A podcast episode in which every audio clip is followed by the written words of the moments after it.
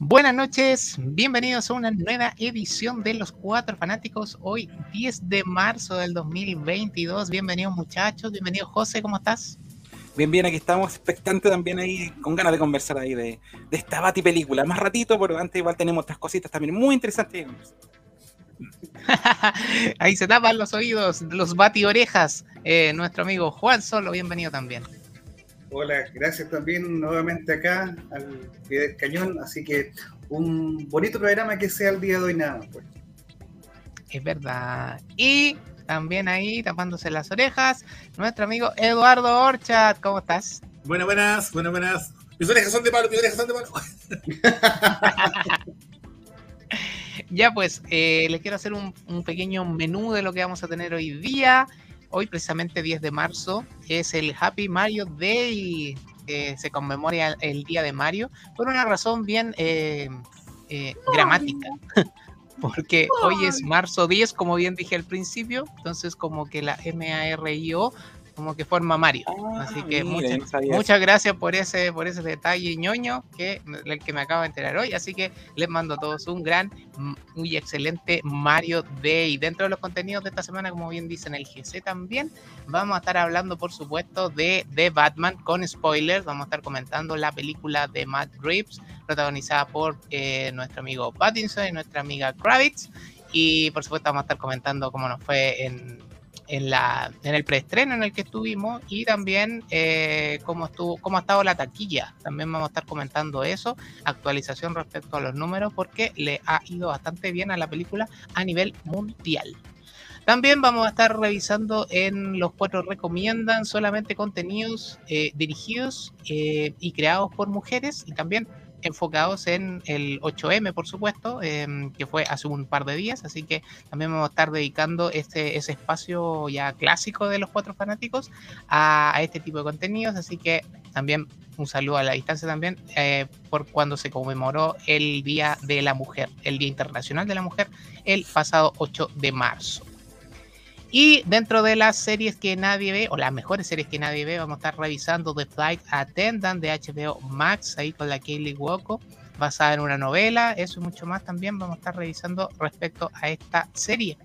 Y dentro de las noticias que las vamos a estar ahí comentando entre medio del comentario de, de The Batman, eh, varias de las películas de, o más bien todas las películas que vienen de DC cambiaron de fecha, se postergaron muchas, algunas se adelantaron, de eso y por qué ocurrió aquello, vamos a estar hablando hoy en los cuatro fanáticos. Así que eh, queda la mesa dispuesta y comenzamos con nuestra primera sección que es los cuatro recomiendan. Los cuatro recomiendan. Hoy día aparte nuestro amigo Juan Solo. ¿De qué nos va a hablar Juan? Quiero hoy día recomendarles más que un cómics, más que un libro, a una autora, a una, a una mujer dentro de una industria que eh, es más conocida por ser una industria desgraciadamente masculina, pero que en la década de los 80 y de los 90 contribuyó con su talento como editora y escritora de cómics a eh, enaltecer un poquito más el noveno arte. Hablo de la escritora y, guionista de cómics eh, Joe Duffy. Eh, ella prefería ese, nombre. Suena como cuando uno dice Joe Duffy, eh, suena como masculino. o se acuerda también del, este, ¿cómo se llama? Este luchador de, MMA que, que, que, se llama Joe Duffy. Pero en el caso de, de ella, ella es Mary Joe Duffy. Eh, ella más o menos nació por ahí en la década del 50 y muy jovencita empezó a trabajar eh, en, esto de, de los cómics. Eh, ella trabajó en la década de los 80 en Marvel y en la década de los 90 hizo contribuciones para DC Comics e Image. Recordemos que Image fue esta editorial como un poquito independiente donde migraron talentos de Marvel y DC que no estaban de acuerdo en la forma en que esas dos grandes empresas eh, trataban el tema de las autorías. En Image Comics, por lo menos la gente que creaba cómics bajo ese alero, se quedaban con su autoría y podían exactamente eh, negociar negociar temas de dinero, negociar temas de derechos, cosas que no lo podían hacer ni en la casa de Nueva Idea, ni tampoco en, en DC Comics. Eh, ¿Qué cosa interesante hizo eh, nuestra amiga Joe Duffy? Ella es responsable de los guiones de, por ejemplo, Defenders. Eh, de Defenders, recordemos que Defenders es esta, esta reunión que, que hizo de Marvel en la década de los, de los 80 de varios bueno, fue a comienzo de los 80, fue a final de los 70, de varios superhéroes dentro de uno. Trabajó escribiendo para Conan el Bárbaro, trabajó escribiendo para Power and the Iron Fist, trabajó en unos cómics de Wolverine y trabajó también dentro de los cómics de Star Wars, fíjense. Ahí llega una, una, una cosa bien, bien cercana a, los panelistas. Ahí sí, echamos un vistacito a la siguiente imagen. Hay un popurrí de, la, de las contribuciones de Joe Duffy. Ahí, por ejemplo, eh, guionizó, ese es el tiempo de, Chris Claremont, pero el personaje en sí, como les decía cuando estaban juntos eh, Cage y Iron Fist, le tocó guionizar ese, ese momento, ese momento que fueron guiones súper frescos. Como les decía, es poco común que existan mujeres guionistas dentro del ambiente de, del cómics. Es un, es un ambiente mucho más, mucho más machista. Si hablamos que ella empezó más o menos en la década del 80, bien, eh, empezó a introducirse bien, o sea, a finales de los 70, comienzos de los 80, eran momentos que todavía eran de gran eh, clausura en que una mujer pudiera meterse en este mundo, especialmente por parte de DC. Ojo, DC Comics es una industria que fue excesivamente machista y no empezó a tener inclusión más allá, ni más allá, menos de los, de los 90. Por eso ya después se pasa oh, para el otro lado. Tiempo. Sí, sí, sí, sí, sí. Bueno, la comparación siempre la han dado. Pues. DC es como entrar a una especie como de buró de abogados en la década de los, de los 60, 70. Tú no sabías si ibas a, a tratar de un, buscar un trabajo o ibas a contratar un abogado, porque desde el editor hasta los guionistas, todos de traje y. No así Marvel. Marvel con la frescura de los 60, una cosa un poquito más informal, pero que trajo unos aires frescos a la industria del cómic eh, sí empezó a, hacer esto, hacer esto, no solamente en materia de integración eh, de, sexo, también en materia de integración racial. Hay por ahí declaraciones de guionistas, hay por ahí también declaraciones de dibujantes que fueron a buscar, trabajo, por ejemplo, a DC en un momento, en la década del 70, por ejemplo, y DC les decía, por ejemplo, Jim Collan, un, un eh, muy conocido, ya fallecido dibujante y famoso, él fue a buscar trabajo con su sketchbook a, a DC y en DC le dijeron, no, ¿sabes qué? Ya tenemos gente negra contratada, así que como que ya tenemos la cuota. tenemos la, la cuota. Claro, claro. Uh. Entonces, él, él, lo contaba ya dentro de reírse, pues no, no, le quedaba otra, pero para que vean más o menos, imagínense, si racialmente era difícil, imagínense por asuntos de sesgo eh, de género. Eh, mm. Por ahí hay otra, hay otra laminita también donde podemos ver una variedad. Eso también es una cosa bien interesante, bien simpática. Ella eh, se precia de ser una de las pocas mujeres que aparece dentro de un, de un cómic. Esa es la verdad. No se sabe si lo hicieron con su qué, pero ese personaje que aparece ahí eh, el nombre de ellos es, es Joe Duffy y apareció eh, en ese cómic de, de, Iron Man eh, haciendo como una especie de intervención en una viñeta, pidiendo un dato. Pero todos dijeron, no, este es como el homenaje de que era de las pocas mujeres que hay dentro del ambiente que la colocaron ahí dentro de lo que era el, ese cómic de, de, Iron Man a manera de, de, homenaje. Por ahí también hay otro... Sí, sí, cuestiones curiosas. Ahí tenemos, por ejemplo, la intervención en, en, Star Wars. Recordemos que la franquicia de Star Wars eh, muchas veces, o casi siempre, de hecho ha estado bajo el alero de, de Marvel. Adaptaciones, compilaciones de cómics antiguos. Bueno, ella participó también dentro de la guionización de esos, de esos cómics, por si acaso. Eh, y, pero ella no solamente se quedó con el aspecto de los cómics, fíjense amigos, ella también tuvo inclusiones dentro del cine y del que llamamos, para los que nos gusta, entre comillas, el cine de culto, el cine clase D, de ahí me va, a dar la razón Eduardo, por ejemplo, esta productora Full Moon, eh, cuestiones que están acostumbradas a hacer películas con la plata del pan, por así decirlo. Ella es guionista de al menos dos de las 12 películas que tiene la franquicia de Puppet Masters. es una película de la década del 80, si no me equivoco, en que unos, un, un tipo asesinaba gente mediante unas marionetas que cobraban vida. Y yo debo confesar que hasta hace poco yo pensé que Puppet Master habían tres. y después vi la extensión de 12 películas en total. Así que eso sí. Wow. Y nosotros que nos reíamos de Chucky, nos reíamos de, Hal- de ¿cómo llama? De Halloween. No, hay más todavía, hay más. Siempre se puede más. The Soul. Claro. La última intervención de, de- de la amiga Young Duffy fue a comienzos del 2000. Ella entre el 2003 al 2006 eh, fue encargada, fíjense, en escribir la adaptación del guion para el... eh, ya venían lógicamente los dibujos listos desde el Japón, pero le entregan las traducciones y ella fue la encargada de hacer las adaptaciones al inglés de Naruto. La publicación de Naruto en inglés. Mira. Así que a- a- salta de un lado a otro, eh, industria de cine, se fija en industria de cómic. Bueno, Ella- porque no se encasilla tampoco en un, en un sola, en un sola disciplina. Exactamente, exactamente. Ella ya por lo menos está un poquito retirada del ambiente. De hecho, de hace unos años ya no asiste a las convenciones ni nada por el estilo. Eh, ah, otra cosa que olvidaba. También tenía relación con el programa de hoy, porque de hecho ella escribió los primeros 14 números de la serie de Catwoman. Curioso. Curioso Mira. también. Así que mm, se lo deben a, a Joe Duffy en la etapa en que empezaron, como cuando empezaron los primeros cómics de, de Catwoman bajo el alero de su nombre, de su propia serie, de, de Catwoman. Como les decía, está retirada, ya no, no se ha dedicado a nada más.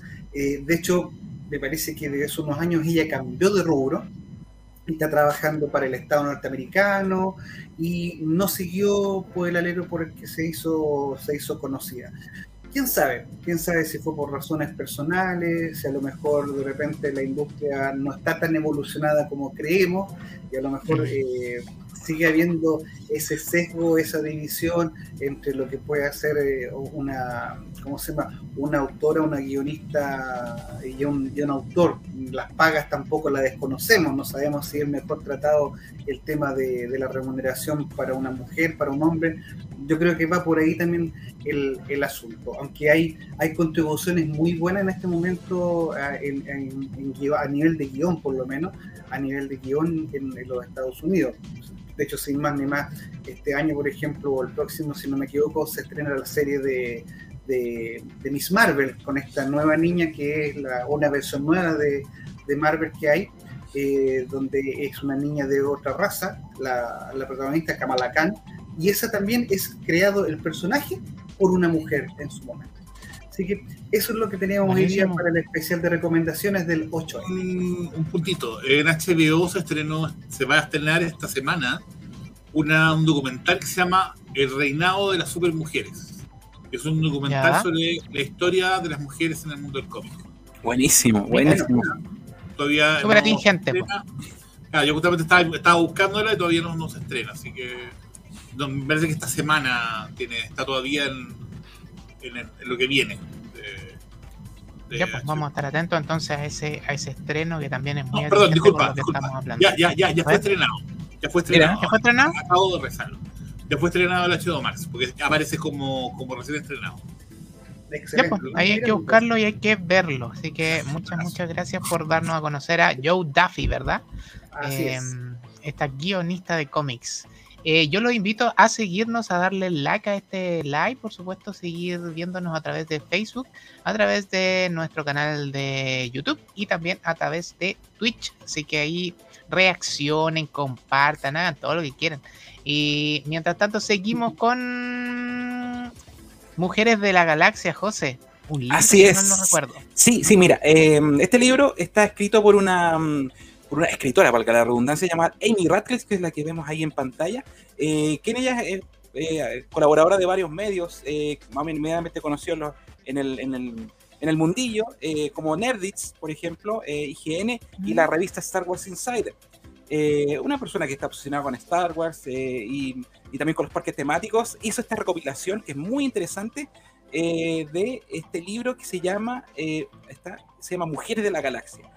siempre se ha sabido, o se ha comentado muchas veces, que Star Wars es una, una saga bien machista, que solo tiene a, una, a, una, a, un personaje femenino que no aparece, pero a lo largo de la saga y con el paso de los tiempos se han ido incorporando interesantes eh, personajes femeninos que eh, muchas veces uno como que no, no los toma en cuenta, o otros sí, porque son más protagonistas.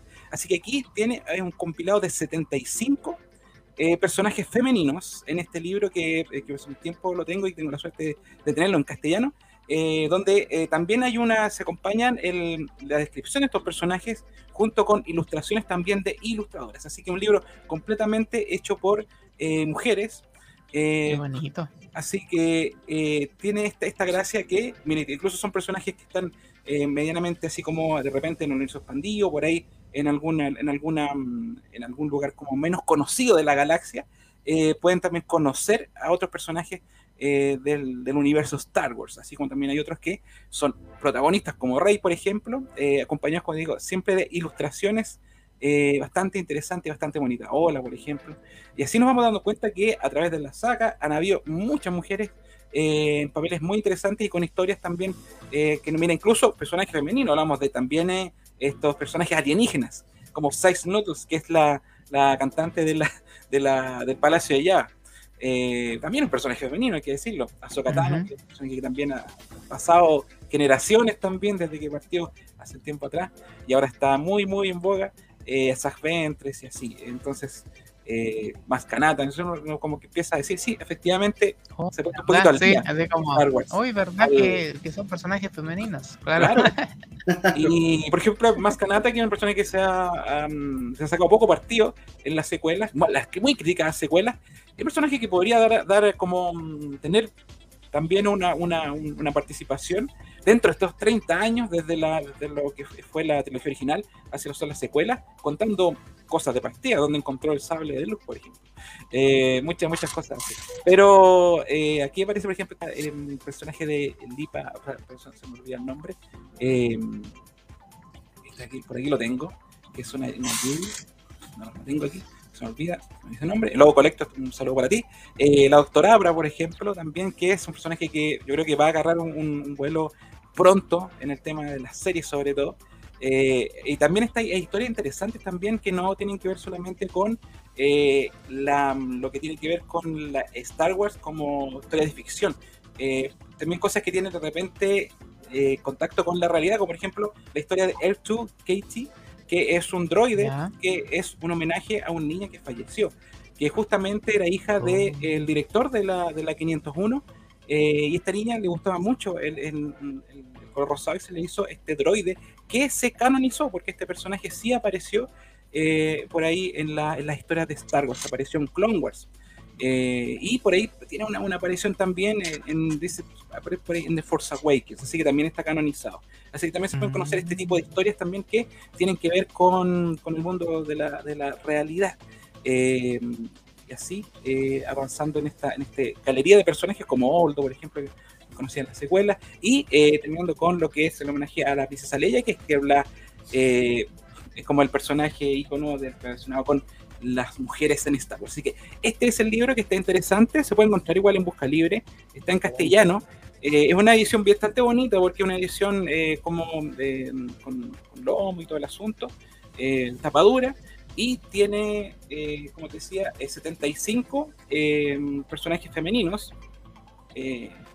en una edición bastante de lujo con ilustraciones muy, muy, muy bonitas. Y en la parte final también aparece eh, quiénes son los artistas o las artistas que eh, hicieron todas estas ilustraciones y también pueden conocer un poco de quiénes Mira, son estas ilustraciones. Así que no son eh, imágenes sacadas de cómics ni nada, sino que es todo hecho eh, de manera completa el contenido de este libro para esta publicación. Así que esa es mi recomendación esta semana.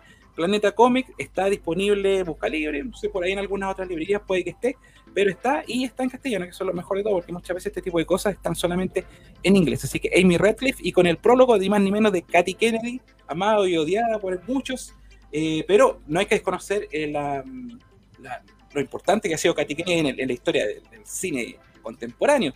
Eh, no nos quedemos solamente con Star Wars en la labor que está haciendo Katy Kennedy, eh, sino que eh, recordemos un poco todos los laureles que tiene en la cine. Así que tiene el prólogo está escrito por ella, como no, y también está dedicado, también, como no decirlo, a Carrie Fisher. Así es, así que esa vendría siendo mi recomendación Buenísimo. esta semana. Mujeres de la Galaxia. Así Ya, es. yo lo invito nuevamente a darle like, a comentar. Ahí estaba el logo Collector que dice jugando Warhammer mientras escucha el, el envío. Bueno, Saludos Warhammer, me parece. Buen libro para coleccionar las Sí, firmas sobre idea. los dibujos. Oye, sí, idea. Sí. Sí, es buena idea. Así que ahí, cuando de repente uno se encuentre con alguna realizadora, o alguna incluso con una actriz de estos mismos personajes, pues ahí de repente. Inclusive, sí. Sí, hija del fundador de la Es- 501, claro. La hija del fundador de la del Android. 501, que eh, por aquí está la historia, debe ser un poquito, así sin, sin tratar de agarrar un poco de lo que pasa el tiempo. Eh, por aquí tengo la, la historia de el Air to Katie, que es, es un poco desconocida de repente para nosotros, pero eh, desde en la comunidad eh, gringa y sobre todo la gente de la 501 conoce bastante de qué se trata este personaje. Por del Air to Katie. Es es una niña que falleció lamentablemente, eh, creo que de leucemia de de de un cáncer. Es una historia bien como interesante y como les digo, es eh, un personaje que sí se incluyó en el canon, así que eh, son cosas que de repente eh, es bueno conocer. Así, no encontré nunca la hoja, pero esa es un poquito la, la descripción de lo que es la, la, de la historia de esta, de esta pequeña.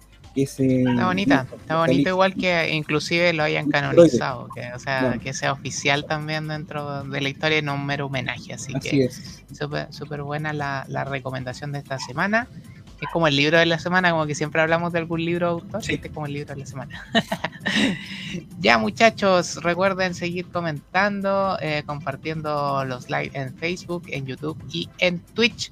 Seguimos con Eduardo. ¿De qué nos vas a hablar? Tú también tienes Ah, voy a una, hablar de una dos autora. autores. Dos autores. A ver. voy a hablar. Voy a hablar de una eh, británica, eh, Jean Austen. Jean Ya. Austen es una autora, eh, nace, y tengo, tengo todos los datos para, para ser totalmente exactos. Eh, nace el corresponde. 16 de diciembre de 1775 y muere el 18 de julio de 1817. Bueno, la importancia de Jane Austen que fue una de las primeras mujeres que escribió novela romántica eh, victoriana junto con las hermanas Bronte, eh, es de la misma época de las hermanas Bronte. Yo quise ponerla porque personalmente eh, a mí me gusta mucho el- el- la literatura de, de Austen, es una literatura muy feminista, muy, muy precursora a la época, donde las mujeres, en una época donde las mujeres no tienen ni un pito que tocar, y donde ya de por sí el padre las tiene casadas desde que nacen, comprometidas con, con, con, con, con los tipos, eh, el- la- los personajes tienen como toda esa rebeldía de, de, de, de- atreverse a amar, en una forma. Eh, Austen tiene dos libros que son como las bases de eso, que es Sensatez y Sentimiento y Orgullo y Prejuicio. Es como raro eh, los dos títulos principales, porque una vez, imagínate, Sensatez y Sentimiento. Es como dos cosas que se pueden tomar como casi que son como contrarias en esa época. Y Orgullo y Prejuicio, que es como también un poco el- el- los. Los, los- los dos libros, que son los dos libros más conocidos, que han sido hechos películas incluso varias veces, eh, giran en torno a la idea de estos matrimonios arreglados, la idea de buscarle una, un- un- una buena persona a, la- a la- a la- a esta, esta pareja para que, eh, no sé, pues, sea, tenga vida, eh, estos hombres que de repente se comprometen como con dos o tres niñas al mismo tiempo para, tener un buen, buen, buen panorama, de así, ven a cuál elegir. El- los libros de Austen, todos giran en torno a la imagen de la mujer, y eso es muy entretenido. Pasa a la siguiente. Me he centrado en Orgullo y Prejuicio. Ya. Eh, Orgullo y Prejuicio es la es dentro como dije, los libros más, más conocidos. Y eh, ahí, bueno, aparece esta la imagen de. No acordar de cómo se llama el personaje principal de Orgullo y Prejuicio. Eh, voy a buscarlo, si me disculpan, pero. Esa es la película del 2005, ¿no? Mr. Darcy, perdón, Mr. Darcy. ¿Qué? Esa es la película del 2005, que se hizo Ah, la adaptación del exactamente. 2005 la película. Este, este, este, este actor es dentro de. Bueno, en Chile, por si acaso se les ocurre a ustedes, está la Sociedad Auster chilena. ¿Ya? Ya. Y eh, dentro de los personajes que rondan a, a a la- a la mujer está Mr. Darcy, que es la imagen que ustedes ven el hombre que está ahí, que es el hombre más odiado dentro de todo porque es un tipo caballeresco, pero es un fresco de miércoles. Yo personalmente nunca me ha gustado. Eh, recuerdo, la nada que cuenta, me recuerdo que alguna vez eh, jugamos rol, jugamos una, una, una versión de Caro, de, de- de un orgullo y prejuicio. Y la verdad que Darcy era, jugamos justamente con Darcy, Darcy era un saco pelota. Y bueno, ella se enamora de Darcy y Darcy en realidad es la idea como el amor no correspondido. ¿ya? Pero ¿qué es lo que pasa? Austen también ha dado, porque uno dice, más, bueno, la ciencia ficción acá. Austen también ha dado para la ciencia ficción. Ella no, pero los fans sí. La siguiente. Orgullo y prejuicio y son. La vi, la vi. Es una película, a ver, eh, yo voy a ser súper sincero. No es, lo- no es la mejor película que hay. ¿ya? No. Está basada en, un- en el libro, que se llama Orgullo y Prejuicio y Zombies. Y tiene una segunda parte que se llama eh, Sensatez y Sentimientos y Criaturas Marinas. Son ¿Y esos libros existen? Los libros existen, exactamente, existen. Ah, Están en español y eh, en la librería chilena son posibles conseguir, por si acaso. Cuestan como Mira. 5 lucas, así que son muy, muy, muy, muy baratos. Su libro es bien entretenido, es una imagen, bueno, si se dan cuenta, ahí está el, uno de los Doctor Who, él es el, justamente Mr. Darcy, Sí. el que está atrás de la niña. Es una película de zombies, bueno, aquí se supone que eh, en este como mundo victoriano, eh, los zombies ya han perdido la guerra, pero existen pequeñas facciones de zombies. Sí. Y ellas, claro, el problema es que en esta familia, que son puras mujeres, eh, están claro, tienen que luchar contra estos zombies. Y ellas son las que mantienen, como son puras mujeres. Y claro, entonces está el hecho de ser muy macha, muy femina, una femina que salva a la familia y, y, y la idea de ser una dama. Es muy, muy entretenido. Yo personalmente no es mi, uno de mis libros favoritos, pero debo decir de que me reí bastante de la película y me leí bastante. Sí, es entretenida, es me entretenida. imagino. Claro, Especialmente las- como tenían que encontrar cuando habían zombies, viste que los zombies se camuflaban, claro. pasaban como gente normal, pues no todos, no todos llegaban al momento en que se podrían. Entonces la única forma de encontrarlo eran con moscas. Era Claro, con moscas. el- claro, el, el, el, el el- que pasa es que los zombies eran como, como existían pocas facciones de zombies, los zombies como que trataban de pasar por personas normales. Entonces, por medio del olor los, los- los- los cachaban. Eh, es como una, una versión un poquito más. Bueno, la, la verdad es que dentro de los. Bueno, no me quiero salir del tema, pero dentro de, las cosas zombie, está por ejemplo el Quijote zombie. Está, hay una versión de el, nacimiento de Jesucristo zombie también. Que yo la tengo, en- yo- esos dos los tengo en libros, se- los conozco. Y también hay una nada que con el tema, una que es de Star Trek Zombie. Un día voy a traer esos libros, son muy entretenidos. What the Muy entretenidos. Un día los voy a traer porque en serio son muy entretenidos, me gustan mucho los zombies. Búscalo, búscalo. La siguiente es una miniserie. No, perdón, no, no, no, no, me estoy equivocando. Te te adelantaste de. La siguiente. Siguiente. La siguiente, siguiente. Siguiente. La siguiente, siguiente. Siguiente, siguiente. No hay más. no hay, más. son esas Oh, cuatro. ya, no aparece. Ya, no, no cargó. Ya, no importa. Eh, hablo, bueno, hay una miniserie. ¿Cuál me quedo? ¿Ya? Eh, eh, no, todavía no tenemos a María Luisa Bombal. Esa es para después. Atrás, ahí. Hay una miniserie que se llama Lost in Austen, que está. Extremadamente yo estaba tratando de buscar dónde encontrarla. No está ningún. ningún pero es para los fans de Austen muy buena. Es una niña. Hay un parque de diversiones en, en- en Inglaterra, bueno, supuesto parque de diversiones, que está dedicado a Jane Austen. Y esta niña tiene un accidente y cae en el mundo de Jane Austen y es parte del libro de Jane Austen. Y es muy entretenido. Para los fans de Austen, está lleno de, de como de, de- de historias. de-. Es, un es un libro, o sea, es una miniserie muy entretenida. Son muy cortitas, con cuatro capítulos, me parece que de una hora.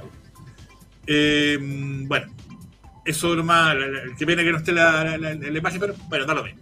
Y quería hablar también un poco de, eh, de esta eh, autora chilena. Hace la siguiente.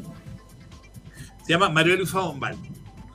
Hay una película para los que quieran cacharla, hay una película que se llama Bombal, que actúa la. mm, no me acuerdo cómo se llama la, la actriz. Bueno, la María Luisa Bombal nace el 8 de junio de 1910 eh, en Viña del Mar y muere el 6 de mayo de 1980. Ella eh, exclusivamente escribió, bueno, escribió varias cosas cortas, pero las dos, las dos novelas más, la- más las dos que son, la verdad son cuentos. Uno se llama La Blanca Levin. Blanca Blanca Levin hace de. Blanca, Levin. Es que fue una adelantada de la época, porque ella siempre fue obligada a casarse. eh, era una mujer, era, era mujer de, de clase alta y ella quería Mm, dedicarse a ser, ser periodista. Y los papás no nunca la dejaron. Entonces, ella eh, fue muy infeliz en su vida. Solamente pudo escribir estos dos cuentos, llamémosle así, que para mí son maravillosos. Y ahí me meto en la ciencia ficción. Un libro se llama, que para mí, bueno, está La Mortajada y está el otro que se me olvida, eh, La Última Niebla. En La Última Niebla, que para mí es el... el- el- eh, bueno, La Mortajada justamente, e- ese es uno de los libros, habla sobre la muerte. Los dos libros que que giran en torno a la idea de la muerte como una forma de conseguir, el, el- el- conseguir un descanso a, a la idea. Entonces, e- ellos, ella como fantasma, se empieza a encontrar con las personas con que vivió. Es un libro muy bonito, son historias muy cortas, la, la mortajada son, deben ser 60 páginas. La última niebla, que también habla del, del mismo tema de la muerte, de la relación con la, con- de, de la persona con la muerte, sobre todo la idea de la mujer. La mujer que está obligada a criar hijos y que no quiere criar hijos. Entonces ve todo su futuro a partir de la idea de su sexualidad, por ejemplo. Eh, porque nunca se, se supone que María Luisa Bombal eh, estaba, claro, eh, eh, ella era bi, entonces supuestamente había, hay todo un rollo con respecto a- a- a la libertad sexual, ¿ya? Eh, bueno, el- el- yo la quiero destacar, ojalá la pudieran, los libros son fáciles de conseguir, son baratos. Ah, los libros de Orgullo y Prejuicio de la Jean Austen están con alrededor de 4 mil pesos en una carpa que está al lado del Metro de la Universidad de Chile. Hay una editorial que los editó, están los, los cinco libros que, que editó Austen. Eh, es la misma No, editorial universitaria, si mal no recuerdo. pues, Claro, está exactamente, la Chile. Sí. Están muy baratos y ahí yo recomiendo, como Orgullo y Prejuicio y el otro libro, Sentimiento. Pero hay una que se llama La Abadía de Westfield, se llama. Yo no lo he leído, para ser súper sincero. Tengo una mejor amiga que es fanática también de Austen y siempre, siempre hablamos de Austen y dice que es el mejor libro de todos. Así que también hablo de ese libro. No puedo decir de qué trata, pero bueno. eh, Tienes tarea pendiente tú mismo, Eduardo. Así que, pendiente. Y eh, María Luisa Bombal también, que es muy fácil de encontrar los libros. Son libros cortos, eh, feministas, y que sinceramente eh, también te hacen pensar un poco que la muerte, eh, sobre todo María Luisa Bombal, la muerte no es algo que eh, es, es el fin de algo, sino que hay algo más allá. ya. Eso es lo que... Buenísimo, buenísimas recomendaciones de esta semana. Recuerden que estamos haciendo este especial por el pasado día de la mujer, el 8M. Así que nada, pues, agradecido también de sus eh, de sus recomendaciones esta semana. Yo también tengo la mía. Los invito, por supuesto, a seguir comentando eh, en YouTube, en Twitch y en Facebook Live. Compartir también el live, reaccionar, todo lo que quieran. Y bueno, mi tema esta semana, yo les voy a recomendar una serie protagonizada por mujeres guionizada por mujeres, escrita por mujeres. Esto se llama Gilmore Girls, es del año 2000 y cuenta la historia de estas dos mujeres que son la madre y la hija Lorelai y Rory, eh, una madre soltera norteamericana en los 2000 de hija de un de un de una familia, los Gilmore en sí, que son como como lo mismo que estábamos hablando recién de María Luisa Bombal, eh, de clase social así, de buena situación. Entonces para ellos es como, como imposible de que su hija sea madre soltera. Y ahí empiezan los problemas. Eh, ella a los 16 años tuvo su primera pareja, quedó embarazada y tuvo a su hija. La historia parte cuando Rory, la hija, ya tiene 16 años. eh, entonces ya ha pasado harta agua bajo el puente, pero eh, Lorelai sigue con estos problemas con su familia, con, los Gilmore, con su mamá en particular, que es la que vemos en el centro. Em, porque ella sigue siendo una, una persona que le gusta eh, guardar las apariencias y le da como un poquito de vergüenza de que su hija sea una madre soltera y le sigue tratando de encontrar marido, ¿cachai? Porque siente que, su nieta necesita una figura eh, masculina, paterna, eh, presente, que no existe hasta el minuto, porque ella sigue, sigue siendo una una mujer libre, o sea, ella, independiente de que a lo mejor ya no esté con, el papá de su hija, que también vemos desarrollar parte de la historia en, estas primeras temporadas, em, ella igual está buscando el amor, está buscando con quién, con quién asentarse de alguna manera, pero le pasan mil y unas situaciones eh, tanto a ella como a su hija, que obviamente ella es adolescente, como que tampoco quieren como que le pase la, repetir la misma historia, está como todo ese, ese como background atrás y como eh, que no te vaya a pasar lo mismo, que no, no vaya a quedar embarazada y vaya a ver truncar tu carrera, tu carrera universitaria, tu carrera profesional, está todo ese estigma detrás de una familia bien acomodada, pero que a la vez, de cierta forma, eh, la mamá de ella como que a donde ellos tienen dinero, como de cierta forma, entre comillas, lo digo bien entre comillas, los chantajea, porque de cierta forma le dice, ya, yo te voy a pagar la, no sé, la, escuela de la, de la nieta, pero tú tienes que venir todos los viernes de cada semana, así hasta que ella termine la carrera, a cenar con nosotros. Y ahí se produce una de las escenas más importantes siempre de la, de la, de la serie, porque es cuando ellos tienen que llegar a la casa, ellas dos tienen que llegar a la casa de su abuela, de su mamá, y siempre ocurre una, siempre ocurre una desfachatez. ¿eh? La señora se pasa de, no sé, de las denigra, no les gusta como su estilo de vida, entonces siempre ese tipo de, de relaciones como que las vamos a ver sobre todo en, en la casa de los Gilmore, que es una casa muy acomodada, muy bonita y todo el tema, y está siempre este, este tema de, de que ella siempre como que las quiere mucho, pero siempre tiene el tema de, la, del tema social, de, del cuidar las apariencias, siempre lo como que lo antepone al amor que tiene por su hija y por su nieta.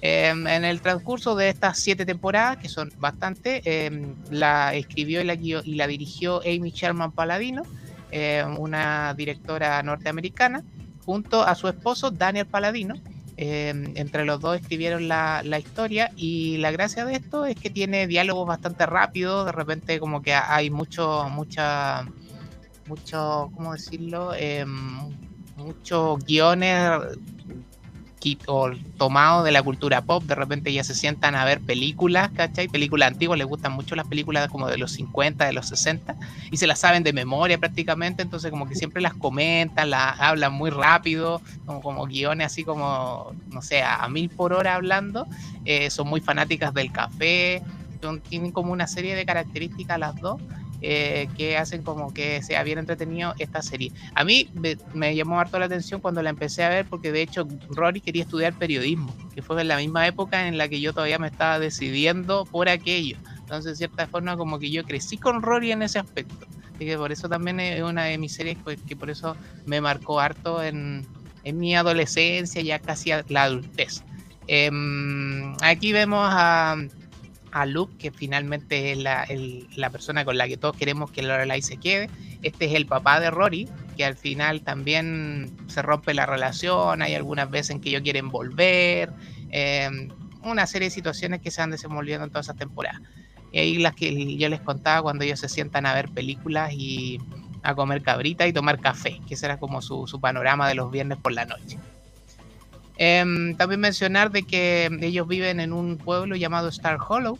Em, fue un pueblo y un set de televisión en Warner que realmente existió, que se hizo para grabar una película.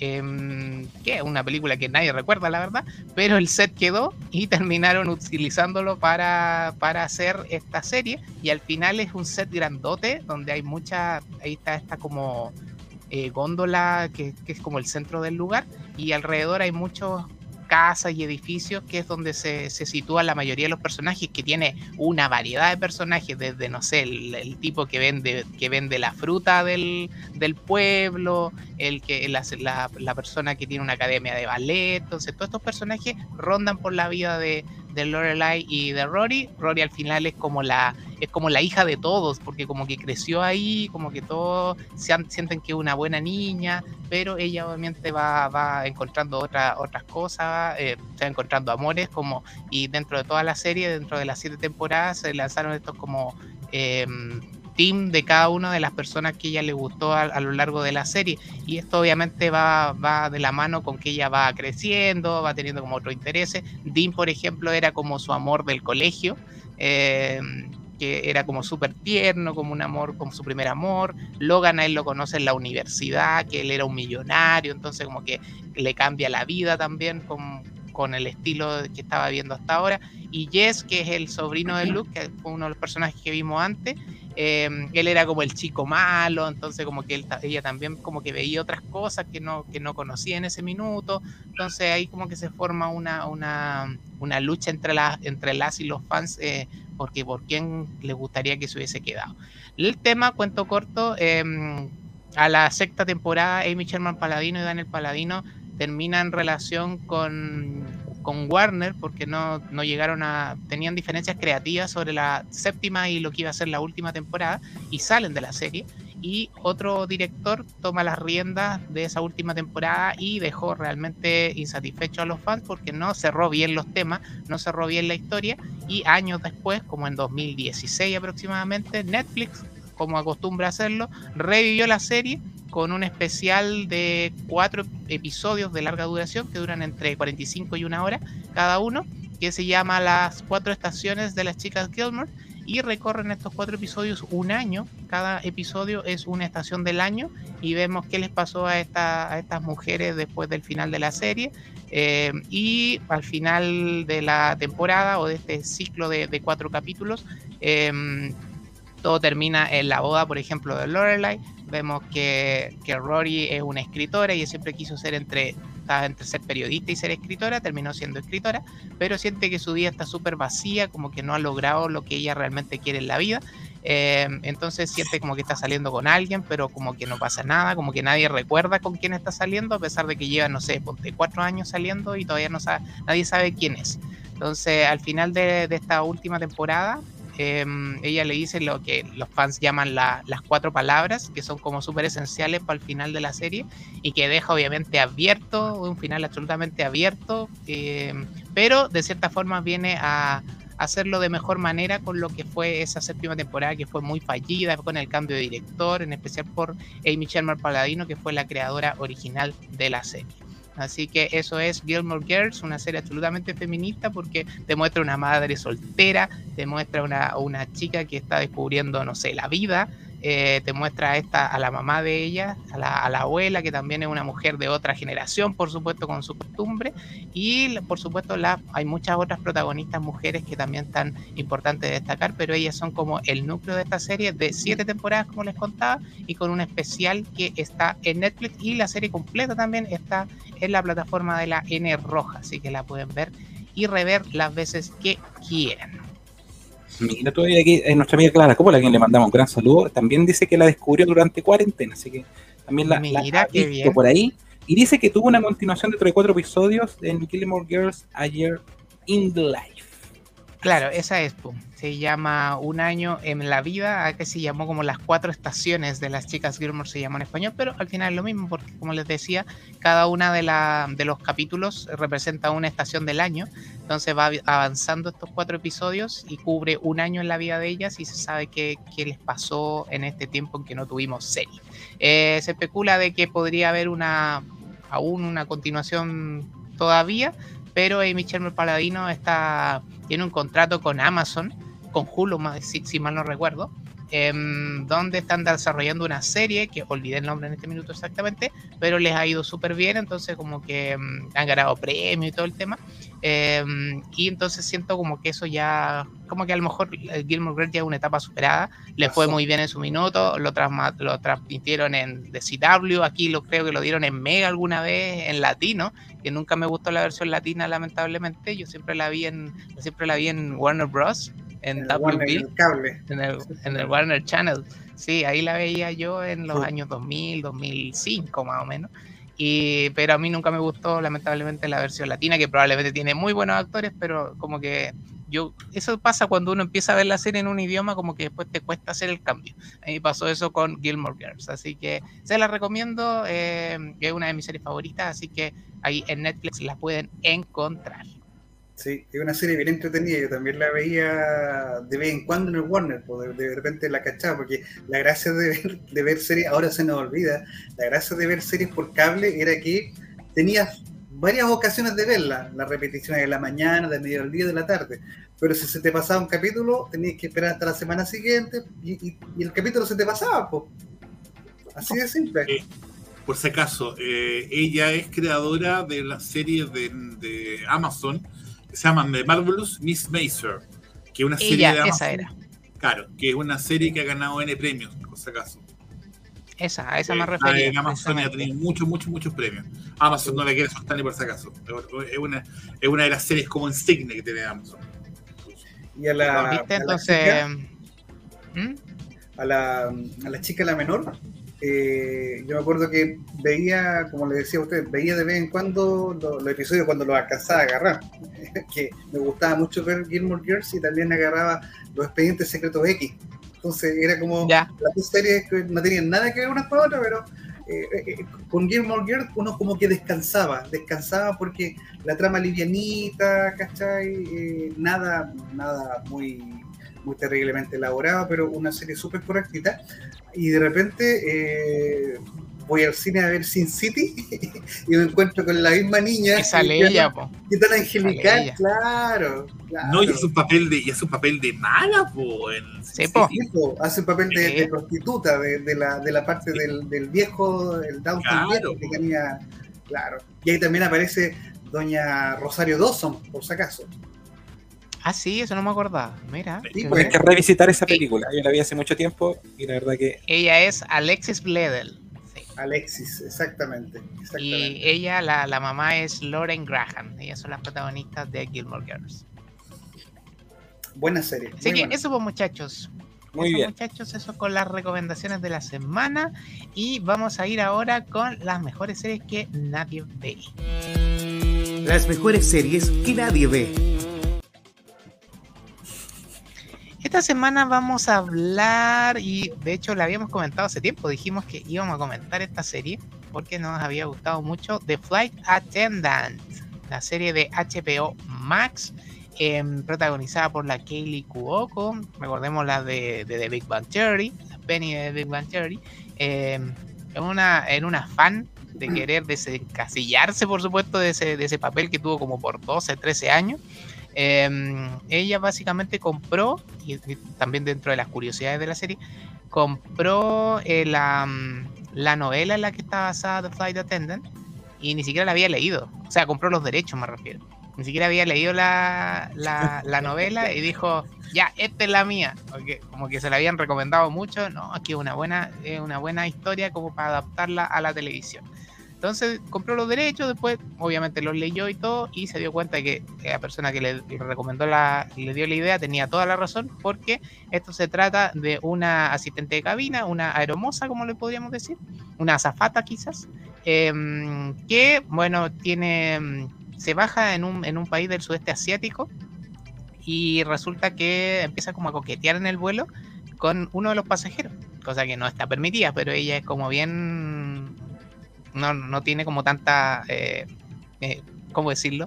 Eh, no, no, no, se rige tanto como por esas reglas que le impone su trabajo.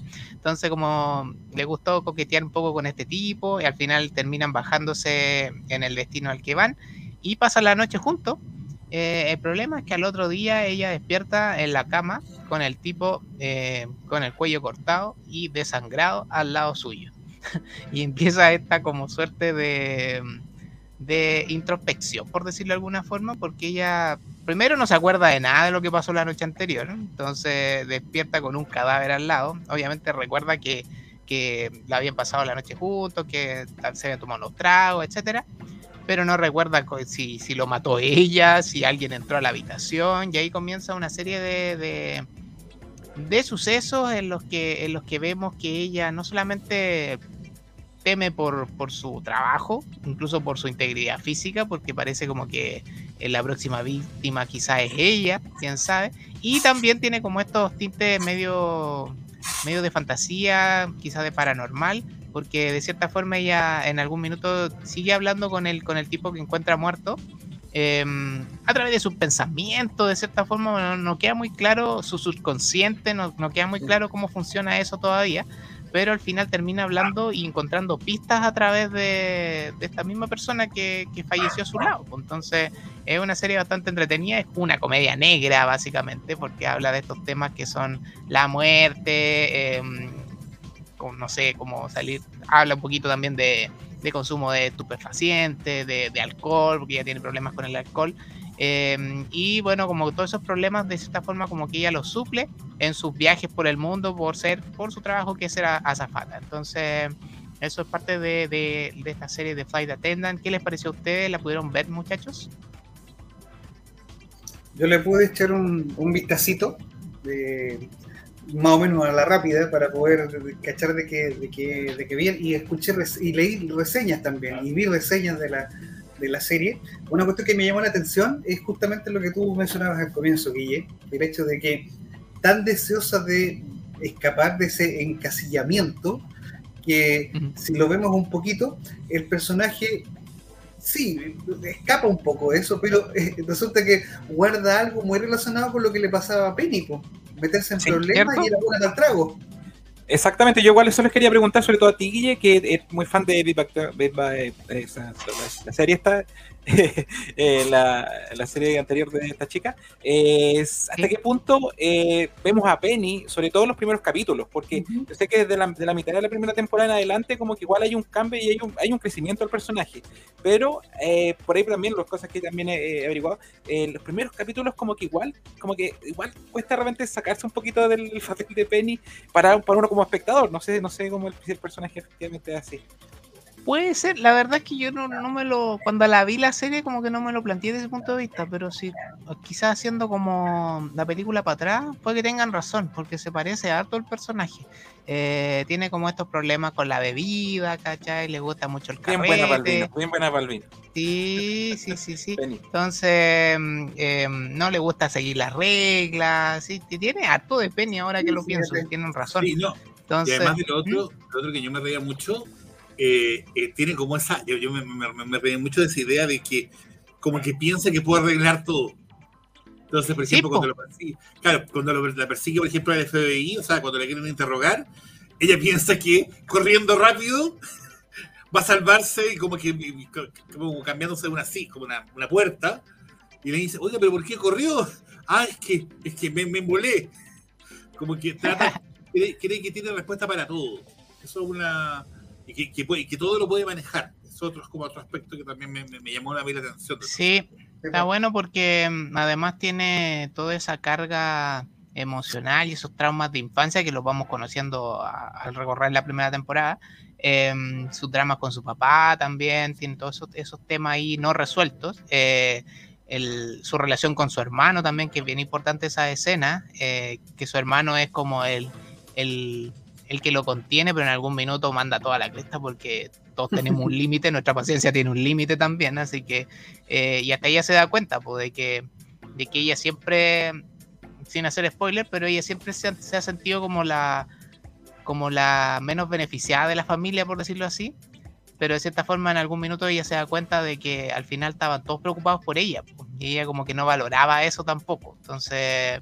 Eh, es parte como de la evolución del personaje. Aquí, como dice el, el Luis Ruiz dice, me costó enganchar, pero el rollo mental es buenísimo. Quizás sí, pues, pero quizás hay que verla, quizás quitarse, intentar quitarse el, al personaje de la Penny de...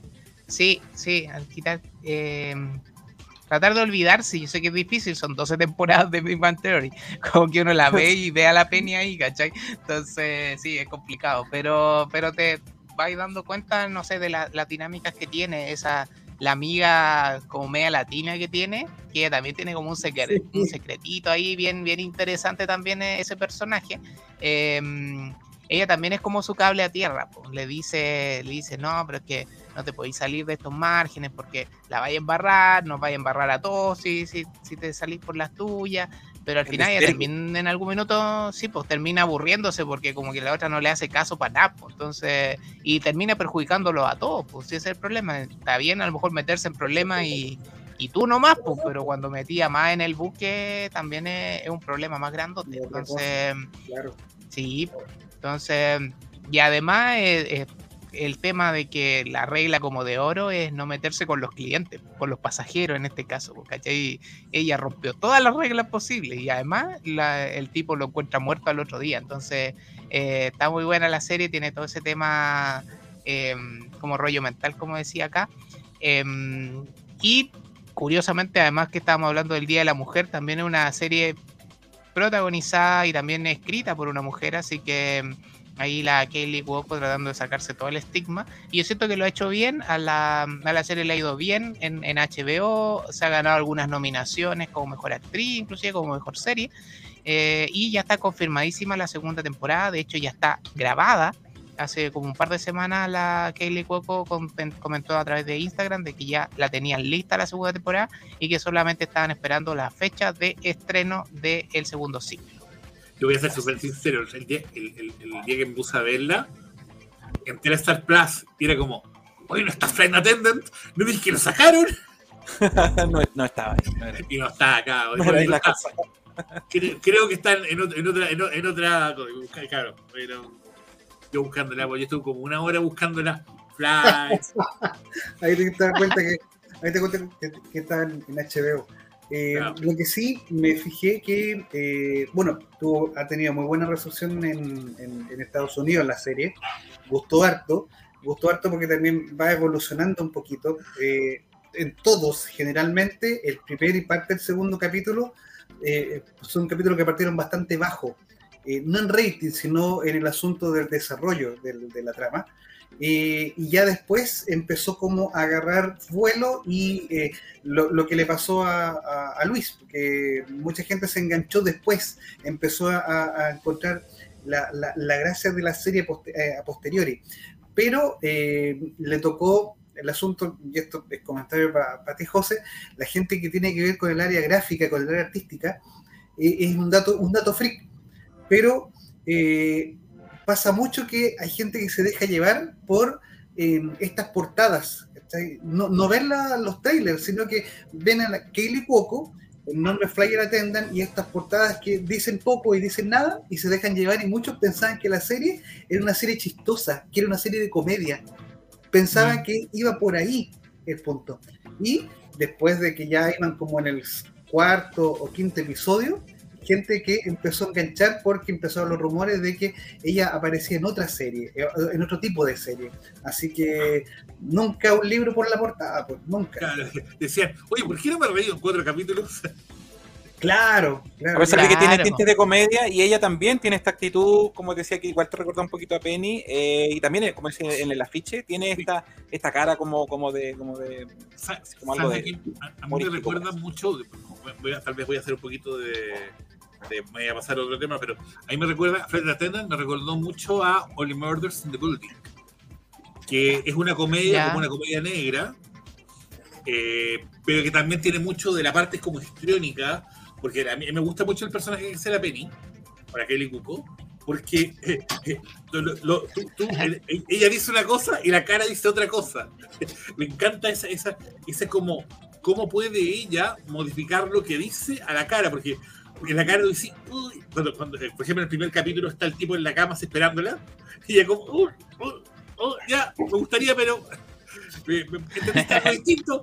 Está- me, me encanta, a mí me encanta cómo, cómo ella habla y cómo, claro, o como por ejemplo empieza a hablar con la amiga y dice, oh, ¿te acuerdas de esa amiga que ah, tenía un asesinato? Me gusta, no sé si se acuerdan ustedes cuando trata de como averiguar qué le puede pasar. Sí, po. Y como Eh, es una amiga de una amiga, entonces como que no me pasó a mí. Yo no la conozco. Entonces, yo, me, me- a mí me gustaron mucho esos como detalles que tiene la... No, no- no he visto, la verdad, voy a decir la verdad, he visto los primeros capítulos nomás, pero está dentro de las series que voy a tener que ver, la voy a terminar. sí. Son ocho episodios, como de una hora de duración cada uno. Eh, igual algunos son medio cabezones, ¿eh? no, es como para andar su maratón, porque siento que algunos tienen igual como que analicé, porque igual tienen una historia como media detectivesca detrás, como tú decías, y de repente trata ella de, averiguar realmente qué pasó. Ahí vemos al personaje de la Miranda, que sale en la primera foto a la izquierda, que, que también es súper esencial dentro de la trama. Eh, la amiga de las que yo le hablaba, la de azul, que también es el, el traje de, de, de azafata que tienen, que es como su cable a tierra, pero que también esconde ahí un secretito bien interesante que, que probablemente se va a desarrollar de mejor manera en la segunda temporada. Y ¿Ella ahí Rosy está, por ejemplo, cuando... ¿Sí? Rosy Pérez o no? ¿No era ella? Sí, Rosy Pérez, exactamente. Ella, que ella va a presentar, va a ser presentadora en los Oscars el próximo 27 de marzo, a propósito. Así que buen detalle ese también. Ahí está con los detectives con el FBI, que cuando le empiezan a interrogar y se pone muy nerviosa. Pero, pero como- cuénteme, cuénteme qué es lo que hizo. Nada. Solamente le serví. Pero no salió con él. No, ¿por qué tengo que salir con un cliente? Es muy buena, sí, muy buena. es Muy buena la salida. Y acá en la última foto sale con su amiga, su mejor amiga, la que la ha bancado en todas, es como la, la amiga de la infancia, por decirlo así. Y ella es abogada, entonces ella como que le- siempre la saca de los cachos. Entonces siempre tiene un problema y la llama a ella, porque, porque es la abogada, porque es como cuando nosotros llamamos al Michi. Eh, eh, es- en este caso es lo mismo, pero ella al final se termina como choreando, porque ya como que ha pasado la de Kiko y Caco y como que siempre le dice, ya, pero yo te puedo sacar de, de cana, por decir así, pero, pero esta es la última vez, ¿cachai? Como que no, no te podéis meter en más problemas, tenéis que dejar de, de ser buena para el copete, ¿cachai? Como que le, igual le da buenos consejos, eh, pero ella como que no entiende. Al final, eh, esta chica, olvidé su nombre lamentablemente, em, tiene un novio. Ella nunca había tenido un novio por lo menos visible, ni siquiera la mejor amiga la había conocido un novio. Entonces ella como que se mete en la, en la relación de, de, su amiga y eso también ya como que termina sacándole los choros del canasto y como que la manda bien lejos. Y bueno, es parte como de la relación que tienen e- ellas dos, que también es, una historia como paralela y, y- y bien interesante de desarrollar. Y bueno, y ese eh, el tipo con el que se encuentra, con el que pasa la noche, su pasajero, el 3C, si no me equivoco, el 3B era el, el número del, del asiento, y con el que 3C. pasa 3C, Entonces, y con el que pasa la noche, y con el que amanece, por supuesto, muerto al día siguiente. Y ahí empieza como toda, toda esta, este vendaval de situaciones, y como les dije, continúa, está lista para continuar en una segunda temporada. La misma Kaylee Coco dice que está muy satisfecha de lo que hicieron en el segundo ciclo, así que solamente tiene ganas de que se estrene luego en Netflix y probablemente yo creo que a lo mejor ya va a ser a final de año, puede ser, porque si pero- mal no pero recuerdo, Netflix, En HBO Max. perdón, en HBO Max, dije Netflix, Max. sí, Sí. en Max. HBO Max. Y siento que probablemente ya va a ser como a final de año o tal vez principio del próximo, porque parece que el anterior se estrenó como en enero, en el mes de enero del año anterior. Entonces, como que ya lleva un, más de un año y recién terminaron de filmar la, la otra, o puede que ya esté terminada, capaz que adelanten el estreno. Así que ahí hay que estar atentos a la segunda temporada de H eh, de, de Fly Attendant. ¿Sabes lo que yo siento que pasó? Un poco lo que estaban ¿Mm? hablando. ahora, ahora acabo de encontrar el nombre de la serie. Hay una serie que no duró mucho rato, que no tuvo mucho éxito, que se llamaba Panam. ¿Ya? Mm. Eh, duró, me parece que son 6 u 8 capítulos, me parece que era del, del- del Sony, que es la historia de, de las zapatas de Panam, cuando Panam estaba recién creciendo.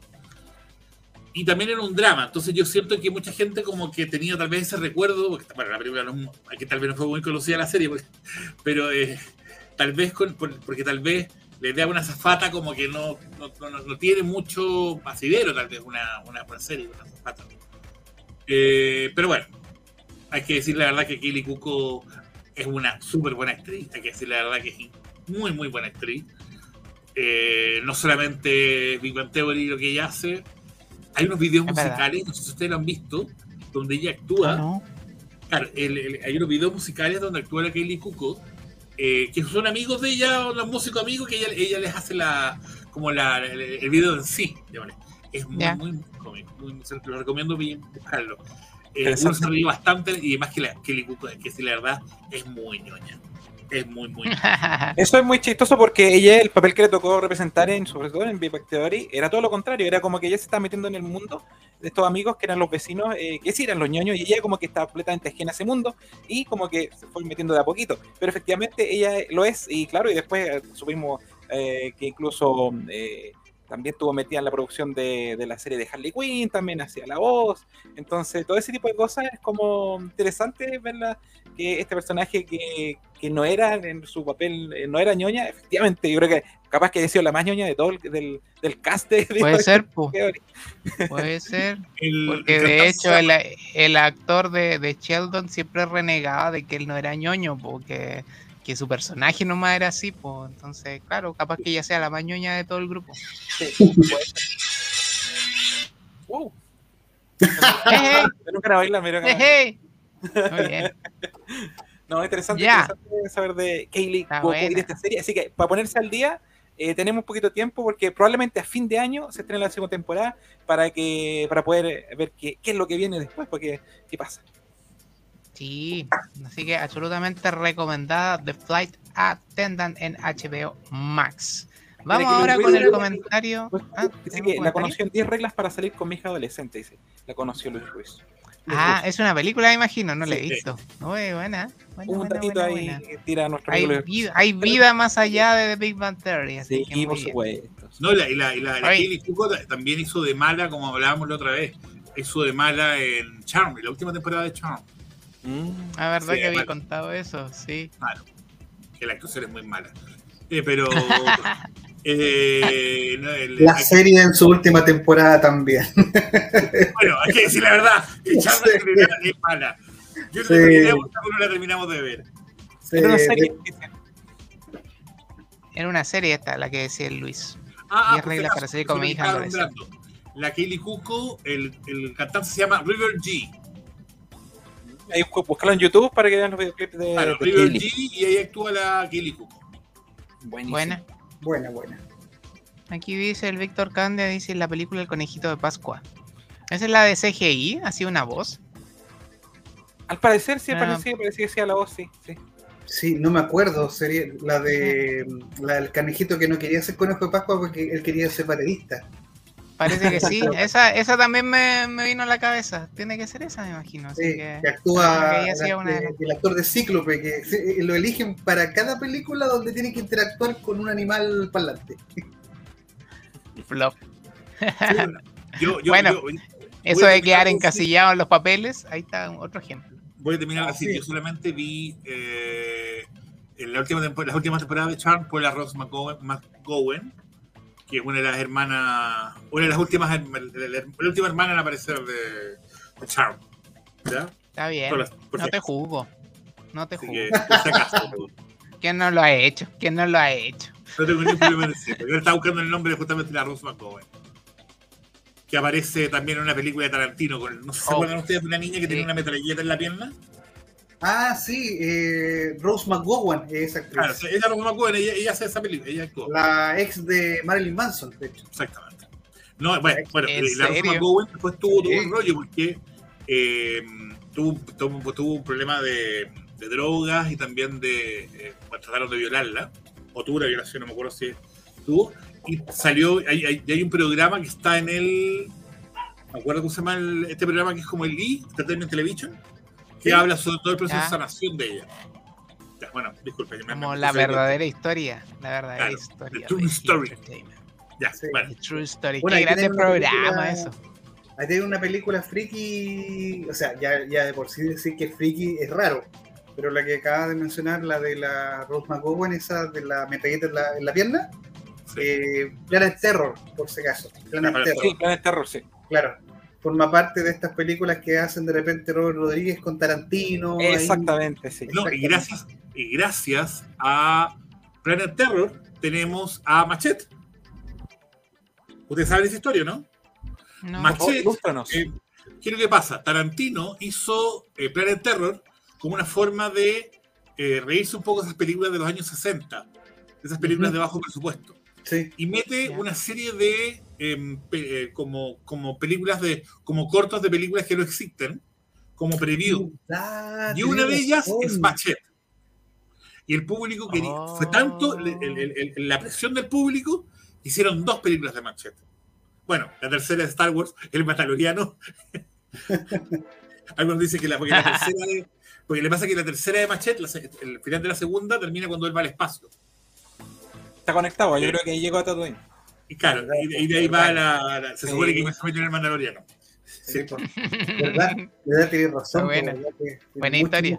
razón. Machete, el, el Machete Kill, la, Sí. la- la segunda, después, antes el Machete de 2009, 2010 debe ser la otra.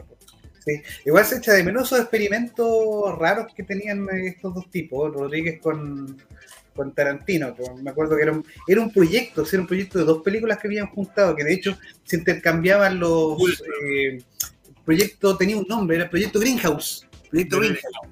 Claro. Está, Bullet- está Bulletproof y está la otra que tú dijiste tú. Claro, está Planet Terror. Bulletproof es buena película. eh, de hecho, le hace, esa le hace honor a las películas de, los de los 60, a las películas de carretera, que trata de un tipo que se dedica a matar mujeres. Y, se llama Bulletproof porque era, eh, no, Deadproof, era Deadproof, a prueba de, de muerte, que eran estas jaulas que tienen los autos que son de, mm, de acrobacias adentro, que son justamente para eso, para que la gente no muera. Entonces el tipo tenía uno de estos autos y lo que le, le gustaba hacer al tipo era estrellarse contra autos de mujeres para matarlas, porque era psicópata. Era psicópata. Hasta que. Sí, po, hasta que se encuentra con la horma de sus zapatos en un grupo de, de mujeres. Así que véanla, búsquenla por ahí. Es una película bien entretenida a prueba de muerte. Eh, y si queremos hablar de películas, recomiendo una que también es de la misma, que está basada justamente en, en Death Proof, que se llama The Hitcher. Es una película de los años 80, de un tipo que hace dedo y que mata a la gente cuando se sube a los autos. Es, es- es como de esas películas, es una película muy mala, pero en serio es muy entretenida. Muy, muy entretenida. Es de esas películas de, de- de- de- de asesinos en serie. A mí personalmente es una de mis favoritas. Porque tiene una escena que no, obviamente bueno, no sé si contarla, pero eh, al final termina que él eh, agarra dos autos y toma a la niña entre dos autos. Los dos autos los acelera. Imagínate lo que pasa con la niña. Entonces, Guau. y la, y la- y la imagen es fuerte. Yo me acuerdo cuando chico, cuando la vi, uy, yo, a mí fue súper fuerte. Pero es muy, muy, muy buena película. Un Por eso te gustó tanto. Te No, es una, es una película de slash buenísima. Marcó. ya, ese fue el comentario de The Flight Attendant, así que no se la pierdan en HBO Max y esperen la segunda temporada. Nos metemos de lleno en el comentario de The Batman, la película de Matt Reeves. Em, quiero partir, eso sí, partamos hablando de los cómics, ¿les tin- les tinca? Em, en cuáles está como basada esta película y después nos metemos con el comentario. Recuerden que el comentario va a ser con spoilers, absolutamente con spoilers, así que están avisaditos si no lo han visto y eh, nos pueden ver eh, en otra hora, pero ahora vamos a hablar precisamente de la película, pero vamos a hablar también de los cómics en los que están basados. Eh, ¿Cuáles tenemos en carpeta, más o menos, como para hacernos una idea de lo, de lo que nos va a presentar el Venganzas en el cine? Bueno, eh, sinceramente no he tenido la oportunidad de ver la, la película, por lo tanto lo más probable es que al final de la... de- cuando empiecen ustedes a relatar yo ya me, me desconecte como, como avisé antes, pero sí la humilde contribución de Eduardo y, y de mí debería, podría ser a, ni- a nivel de, los- de los cómics que supuestamente han servido un poquito como, como inspiración para, para esta película que le ha ido bastante, bastante bien. Eh, uno de los cómics que mm, leímos por ahí, eh, que había servido de, de- de- de- toque, era justamente el, el comienzo de Batman, que es Batman Año 1. Batman Año 1 es, aquí tengo una edición selladita que compré hace un tiempo, de la editorial Al Limit. Batman Año 1 está guionizada por el gran Frank Miller y en los dibujos está Don David Mazzucchelli. Batman Año Ya. 1 trata justamente de eso. Es el comienzo de Batman dentro de, de- de Ciudad Gótica. Un Batman bastante joven. es Un Batman que está probando, está entre prueba y error de qué cosas hace. eh, está dándose a conocer dentro de, de, de, Gotham, por lo tanto es visto tanto como una amenaza para los malhechores como para la policía. Está empezando a surgir esta, esta especie como de leyenda de que hay un ser que es sobrenatural. Eh, aparece también a la par una historia de Jim Gordon. Eh, eso me gustó mucho de Frank Miller, que no centra solamente la atención en un personaje principal como en Batman, que también le da la importancia al soporte, al, al soporte moral que tiene Batman, que en este caso es el, el, el, el, detective Jim Gordon, en ese tiempo recién llegado como detective a Ciudad Gótica, trasladado desde otra ciudad, y se encuentra con esta ciudad gótica que está totalmente viciada, donde el comisionado eh, también participa de las coimas, eh, hace vista gorda de cómo el delito surge. De eso trata, eh, ¿cómo se llama? Año 1. Dato curioso, dentro de la película, de las películas anteriores de Batman, también se basaron dentro de este cómic de año 1, en, en Dark Knight, en la película de de Chris Nolan. Eh, ¿Se acuerdan esa, ese momento donde lo tienen acorralado y él hace una señal sónica y una serie de, de murciélagos? Y él va en una persecución sí. y después. Bueno, esa parte es calcada de Batman año 1. La diferencia es que ahí él hace el llamado porque lo tenían arrinconado dentro de un edificio y en el edificio la brutalidad policíaca no perdonaba víctimas, atacaban tanto al que estuviera durmiendo como, como ciruja. Yo me acuerdo que tuve la, tengo la, la, versión argentina de la editorial Perfil, y a los homeless, a los vagabundos, le dicen los cirujas. Entonces me daba mucha risa leer esa parte.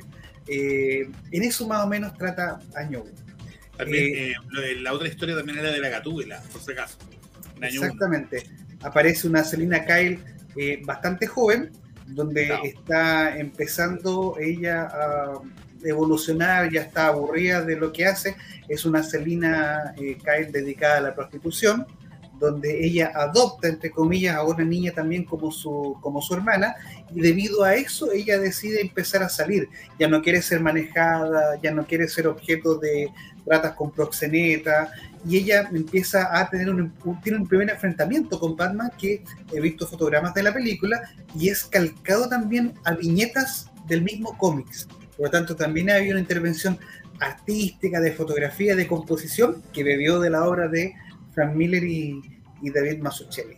Es, un, es una, una, historia muy entretenida, eh, por lo tanto yo creo que la, la, la, recomiendo mucho al que quiera adentrarse en este Batman menos de historieta, más de historia, más de, de detective, si lo quieren hasta no ir, por, es, por ahí más o menos, por ese tipo de, de, por, de, de literatura. Esa, ese cómic está hecho en dibujo animado, por si acaso, y está en HBO Max, por si acaso. Y también es muy recomendable porque bebe bastante fielmente de la adaptación del, del, del cómic ah. en sí. sí. Gráficamente y en forma de guion, porque a veces las adaptaciones caen mucho en esta en este, en este, en este ánimo que tiene DC de uniformar un poquito todas las, o se parecen todas las animaciones de DC mm. a Batman Animated, o mm. se parecen, por ejemplo, a las películas de la Liga de la Justicia. Son como los dos encasillamientos. No, acá respetan un poco más la gráfica de David Mazzucchelli, eh, pero también respetando el guion de, de Frank Miller. En segundo lugar, eh, por ahí también leímos de que estaba con cierto tinte basado en el largo Halloween. El largo Halloween eh, también fue editado acá en Chile. Tengo la edición, también la edición al Limit, que es una edición que alcanzó a salir en seis partes. El largo Halloween trata de los. Mira, Eduardo, Eduardo sabe mucho mejor lo que es el largo Halloween de lo que lo puedo explicar yo. Eduardo. no, el largo Halloween. ¿Va a contar el final? No, no, no, no. Halloween trata de una persona que está matando a la familia de los mafiosos. Se me olvida el nombre de los, de los mafiosos. Juan. Falcone. Falcone. Falcone. Falcone. Falcone. Es una persona que está matando a la familia Falcón. Eh, eh, y, está, y, esa, y cada muerte se hace en una festividad.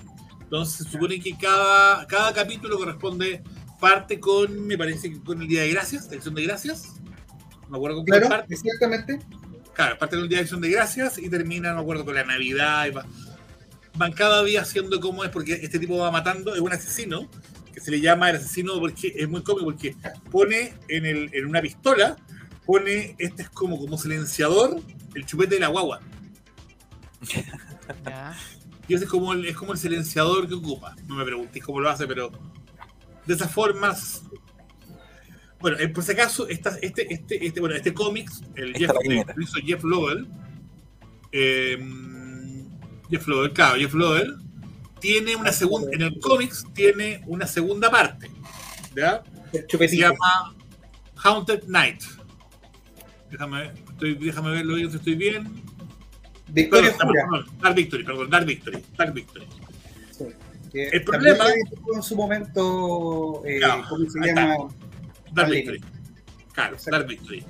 Que, a ver, yo voy a contarles esto. A ver, voy, voy a ser súper sincero. A ver, ¿qué es lo que pasa? Hicieron un dibujo animado de. eh, eh, perdón, de Long Halloween, que es donde supuestamente está basado en la película de, de Batman. Eh, pero quiero dar algunos detalles porque igual yo me metí en cada. El problema es que en, en, en lo que yo les contaba un poquito antes a ustedes, en Long Halloween, el dibujo animado, matan un personaje que es, eh, es la hija de Carmen de Fantino. Y ella en eh, Victoria Oscura es la jefa de la mafia. Entonces, si el dibujo animado está muerta, es posible que haya continuación. Claro, A licencias, menos que hagan que, un arreglo por ahí medio raro.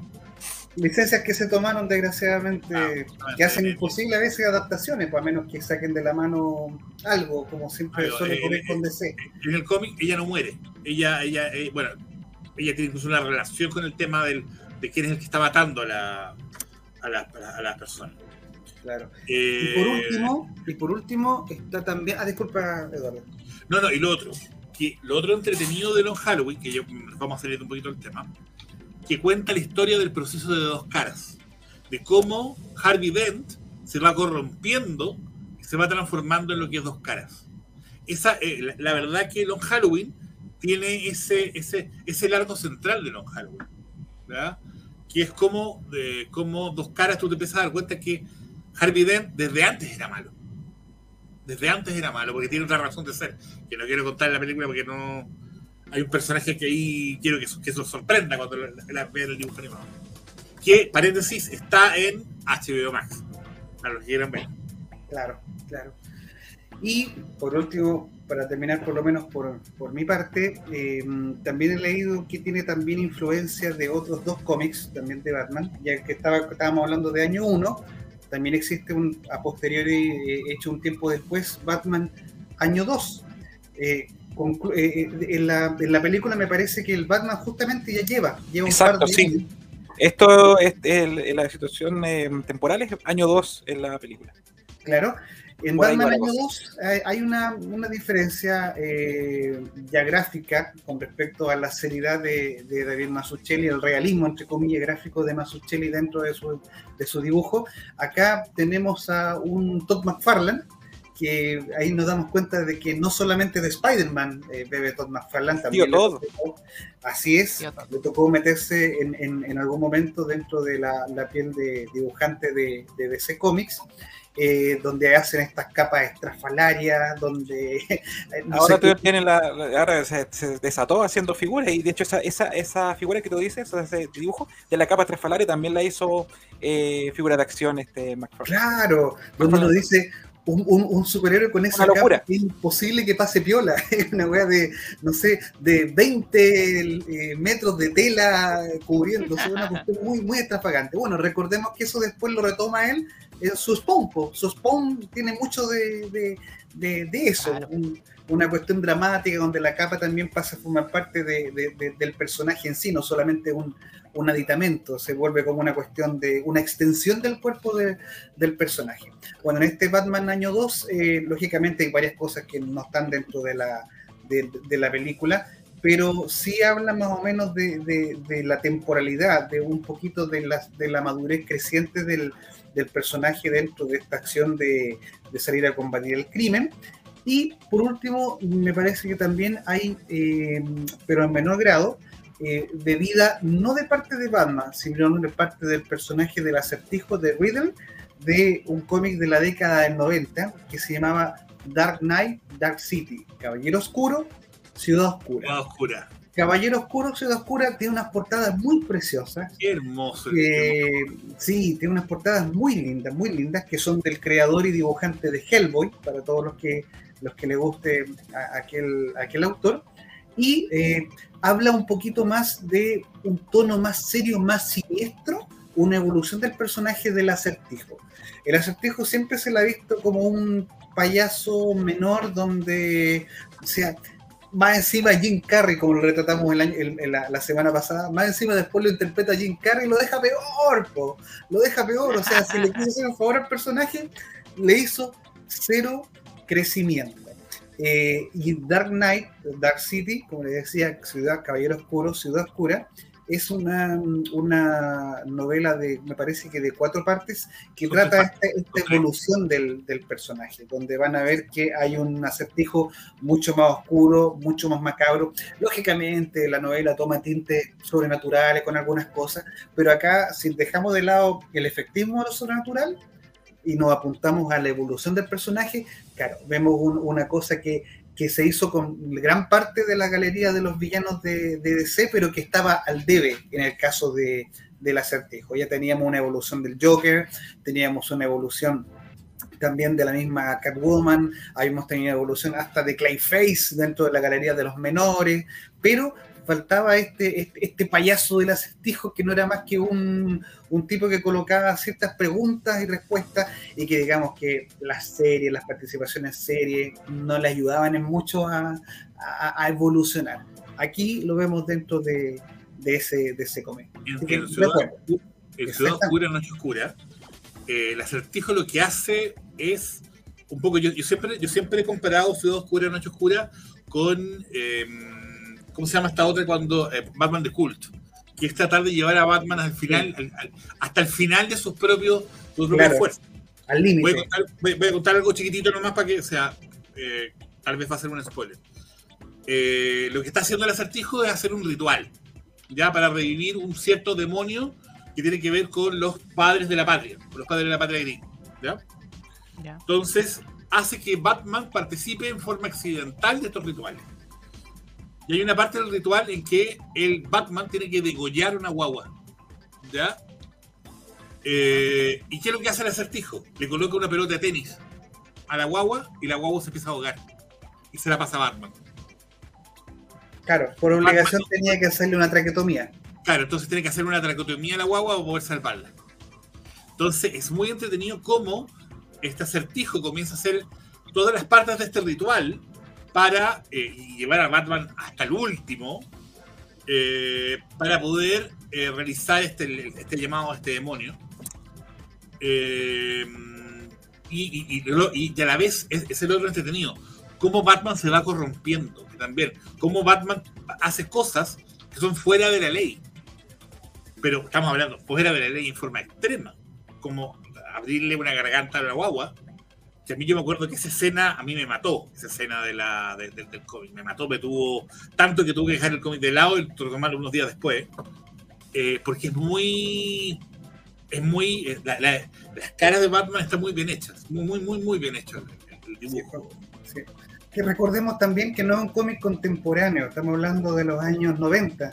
donde Ah. En el caso de DC Comics todavía hay un poquito como de, si lo podemos hablar, eh, pacatismo en la forma de los relatos, en ciertos relatos, porque ya veníamos de, un- de una DC Comics que había evolucionado con Watchmen y con una serie de, de otros cómics, incluido en la misma evolución de, de Batman en, en Dark Knight, de, de Frank Miller también, valga la redundancia, seguir nombrando al autor, pero eh, sí, cuestiones que, que- que impresionaban. Así que eso chicos, pues creo que por parte nuestra, hablo un poquito también por Eduardo, es la contribución ya que no hemos podido cumplir con ver la serie. Así que nos castigamos, jefecito. Castíguese, castíguese. Nos golpeamos. Estoy tratando, estoy, estoy tratando de buscar el eh, cuándo, de cuándo es Batman Noche Oscura, Ciudad Oscura. A mí me ha dado mucha lata porque Ciudad, Ciudad, Oscura, Noche Oscura solamente se ha editado en español una sola vez.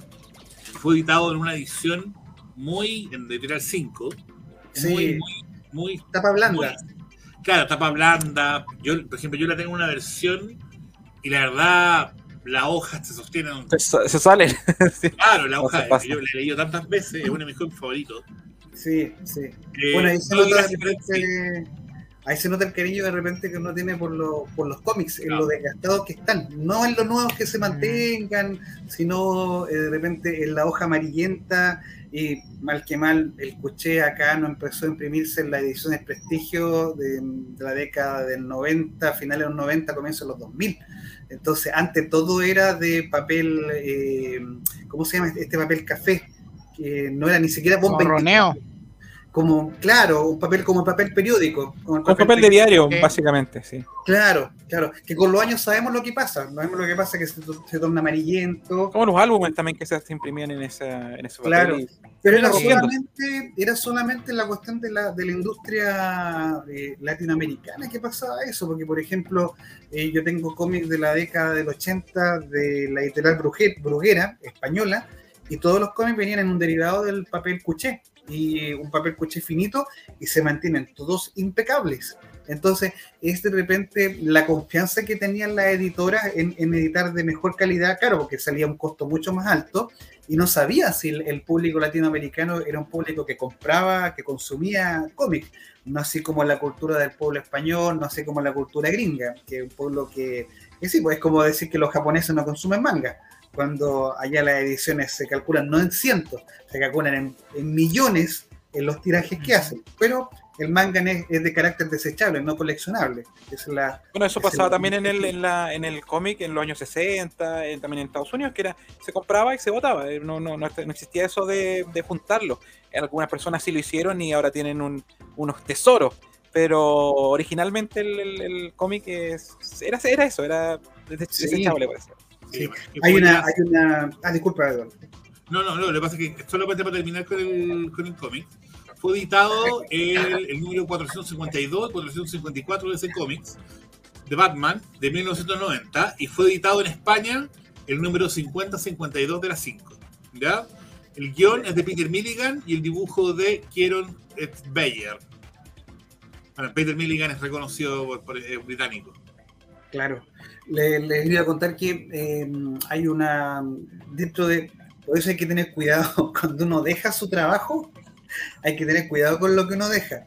El editor en jefe en la década del 60, 70 de DC Comics, cuando lo despidieron para DC Comics poder tener otros aires diferentes de competir con Marvel, recordemos que Marvel empezó en la década del 60 a ir hacia arriba y DC Comics se estancó eh, tanto en las ventas como creativamente. Eh, al tipo lo despidieron, agarró todas sus cosas y se fue. Pero olvidó algo que él pensó que no era tan importante, pero sí era muy importante. Una caja con la totalidad de los números uno de Pero las primeras ediciones que habían tirado de Batman, de Superman, de Mujer Maravilla, de 1938, 1939 y 1941, que con los años sabemos que han llegado incluso a millones de dólares cada uno de los ejemplares. Wow. Cuidado ahí. que hay que cuidado con lo que dejamos. con todas las cosas. Sí. Claro, hay que llevarse hasta los clips, todo. Me acuerdo de, la, de esas cajitas que muestran en las series gringas cuando te echan del trabajo. Aquí no te dan ni una cuestión para llevarte las cosas, po, pero en Grecolandia sí. No, no, no, con, con juego una bolsa el líder. Eh, no, eso no es chiste. ya, terminado de hablar de cómics. Muchas gracias, muchachos, por esa introducción a, a lo que va a ser el comentario de, de Batman. Así es. Los libramos si quieren salir, así que no hay ningún Sí, problema. para que no, no pierdan detalle y vayan a verla y realmente disfruten porque es recomendable. Eso es lo que puedo decir a ustedes de partida. Y ahora vamos a empezar con el, con el comentario más como relacionado con, con la película, que el anuncio que teníamos nosotros para el día de hoy. Y con spoilers. Un abrazo. Gracias, nos. Eduardo. Gracias. Juan. Chao, chao, cuídense. Chao. Saludos. salieron aquí nuestros amigos. Y bueno, vamos a empezar a hablar de esto. Así es. Mira, Gillo al Sí, tirón nos está dando una, una, una su opinión respecto a la película y justo Dele. nuestros amigos Dele, se arrancaron dele. porque no quisieron ahí también conocer un poquito de los spoilers, pero ahora hay que repetir que vamos a hablar desde ahora con spoilers de la película de The Batman. Así es. Mira, aquí dice nuestro amigo Gillo, dice lo que no me gusta en la película es que cada vez que aparece Batman colocaban la música, pero ya repetir la cuarta vez como que saturaba. Es el mismo efecto de Wonder Woman, la muestra y sale la música. Efectivamente, eso, ese reclamo yo también lo he visto. Y esto tiene que ver también un poco con la duración de la película, porque es, es muy, muy repetitivo esta como especie de, de, de, de, intro musical que era, es muy buena, pero sí, eh, muchos resintieron esta repetición también dentro de la, de la, de la película. Sí. Yo, sé una. Sí. Muy eh, sí, la verdad, yo te unes aquí sincero. El... Sí, si querés te damos el link y entráis.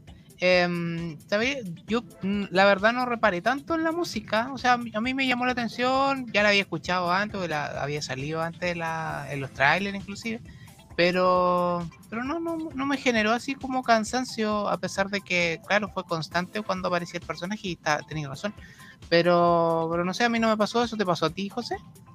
No, la verdad que yo no, no, no lo sentí, bueno, la verdad que encuentro que tendría que verla de nuevo como para ver ese tipo de cosas, porque me fijé yo creo que en otros aspectos, pero la música sí es muy importante.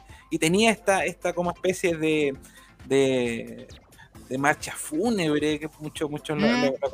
lo, sí. comparan esta, esta, esta música. Otros dice que incluso se parece un poquito a la marcha imperial, pero la marcha imperial también tiene un poco de eso, de, de, de la, de la música original, como de la marcha fúnebre. Eh, así que sí, sí, eh, es una de las cosas que se habla de la película respecto a la, a la música. Un pequeño. Oye, bueno, de Batman, eh, protagonista, tenemos que hablar de él, eh, Robert Pattinson. ¿Qué te pareció el, el Batman de Pattinson? ¿Sabes que No sé, ¿cumplió tus expectativas? ¿No, no las cumplió? ¿Las superó? Cuéntame.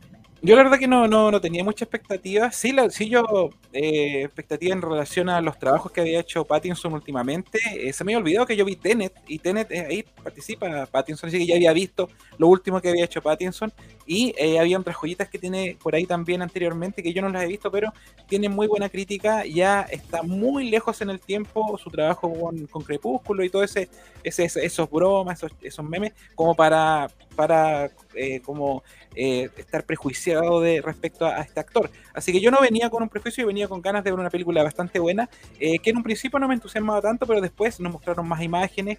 Eh, hubo un tráiler previo, em, que fue el primer tráiler que se hizo, se, se mostró. Se dijo que no, era como lo, lo, poco que habían alcanzado a filmar por el tema de la pandemia. Hay que recordar que esta tiene una, una filmación muy difícil. tuvo también incluso contagiado de, de COVID Pattinson en algún minuto cuando vimos la película dijimos, esto es increíble que haya estado hecho en, la, en pandemia porque tiene una cantidad de mm. personas que están trabajando ahí. Hay escenas eh, donde hay especie de, también parte del general, de, de, un personaje por ahí que, que, hay mucha gente en el, en, el, set, entonces el trabajo que tienen que haber hecho para controlar y para no tener un, un, un, foco de COVID eh, es muy, muy grande y así todo, igual fracasaron un tiempo porque tuvieron que parar la grabación y todo se demoró más de lo que debía. Pero eh, un poquito al tema de Pattinson, a mí la verdad es que eh, encontré que estaba acertado porque eh, la premisa de, de, esta película era en los primeros años de Batman, el año 2, desde que ya empieza con el personaje y eh, estamos con, con, un personaje que está creciendo, que está, que está con, con, con, todos sus traumas más vivos que nunca. Y está en una etapa emo, en una etapa que yo por ahí también he escuchado eh, comentarios relacionados a que eh, como que eh, Batman estaba muy bien, pero era muy mal Bruce Wayne Pattinson. Yo no considero que era así. Muchos dicen que seguía siendo Batman siendo Bruce Wayne. Yo creo que esa era un poco la idea de la película. Porque yo creo mm. que a medida que pasan los años, yo creo que se va distanciando un poco la diferencia eh, entre Bruce Wayne y Batman, porque él va como que eh, controlando un poco su, sus, sus, sus, como traumas, por así decirlo, pero en este momento no los tiene controlados para nada. El mismo, el mismo hay una escena súper interesante que es una de las que más me gustó a mí, que es la escena cuando habla con Alfred, eh, ya, hablando ya con spoilers, y no hablando de manera lineal también con la película, sino que ya como al medio de la película, cuando Alfred, sí. o sea, Alfred que está eh, hospitalizado, eh, ahí él le reconoce de que él pensaba de que esto ya lo había dejado atrás, porque él ya, él a esta altura es, es, es una, como un veinteañero, de unos 25 años más o menos, eh, mm. eh, acá, y se da cuenta de que no, no es así, él tiene todavía ese tema y vive de esos temores, y su principal tema, que esto es lo que más me gustó, es casi de la película completa, eh, que lo acerca al espectador, ¿cachai? Es el tema y algo que todos vivimos, no solamente lo está viviendo el protagonista, no solamente lo vive Batman, no solamente lo vive Bruce Wayne, es el miedo a perder los seres queridos. ¿cachai? Y eso se lo, se lo cuentan en ese momento y, y ahí reconoce que todo eso como, como vivencias que él tuvo de niño y ahí como que volvemos un poco a los inicios de, de Batman sin necesariamente contarnos de nuevo un inicio, que eso también me gustó de la película, que no nos volvieron a contar de nuevo eh, la salida al teatro, el disparo y todo el asunto, sino que hay una relectura, incluso hay una especie de vuelta de tuerca respecto al, al, al- a, la, a la muerte de los padres de, de- de Batman. Así que a mí Sí, personalmente eso me gustó, a mí también. Me gustó la interpretación de Pattinson porque precisamente para esta película se, necesitaba que, que todavía el, el personaje, porque he, pensado algo respecto a Batman, ¿cuál es el, cuál es el- el verdadero encapotado, por así llamarlo? ¿Es Batman o es Bruce Wayne? Eh, como que Batman, eh, como que desde que tiene este, este, este quiebre de- con sus padres, se va formando esta, este, este personaje de Batman eh, y que él tiene esta identidad secreta que es Bruce Wayne, que nosotros la vemos, lo vemos súper resuelto, súper como mujeriego, súper en las otras, en las otras adaptaciones, eh, pero es porque algo que ha desarrollado con los años. Y ahora como que está recién trabajando ese tema. Entonces yo considero que está muy bien elegido una, una versión emo de Batman para esta película. Eso es lo que, lo que pienso. Sí, concuerdo, concuerdo. Eh, creo que todos teníamos aprensiones. Me acuerdo que lo comentamos cuando recién eh, salió el casting de Robert Pattinson, que tampoco nos convenció mucho de buenas a primeras, hay que, hay que ser sincero. Eh, teníamos todo el estigma de Crepúsculo y todo el tema, que yo siento que mm, decían, no, es que, es que va a brillar el Batman, riéndose de la cuestión. Y yo creo que lo dije en alguno de los otros lives. eh, yo siento que Robert Pattinson brilla por sí solo, pero por lo buen actor que es, ¿cachai? Porque nos dio un Batman que no pensábamos que nos iba a dar.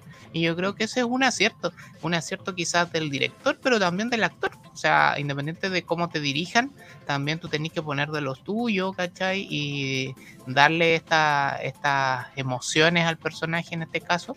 Porque, porque vemos a un, a un Bruce Wayne y a un Batman porque como tú mismo dijiste, como que los personajes como que de cierta forma están como bien mimetizados, como que cuesta despegarse como del, del traje del, del murciélago, eh, pero es porque el personaje, la persona en este caso, Bruce Wayne, está súper rota, está quebrada por, su, por la relación con su familia, por, por la muerte de sus padres, que todavía no sabe por qué es. Me gustó eso también, lo que tú hablaste de la, de la conversación con Alfred, cuando él eh, como que sufre un, atentado.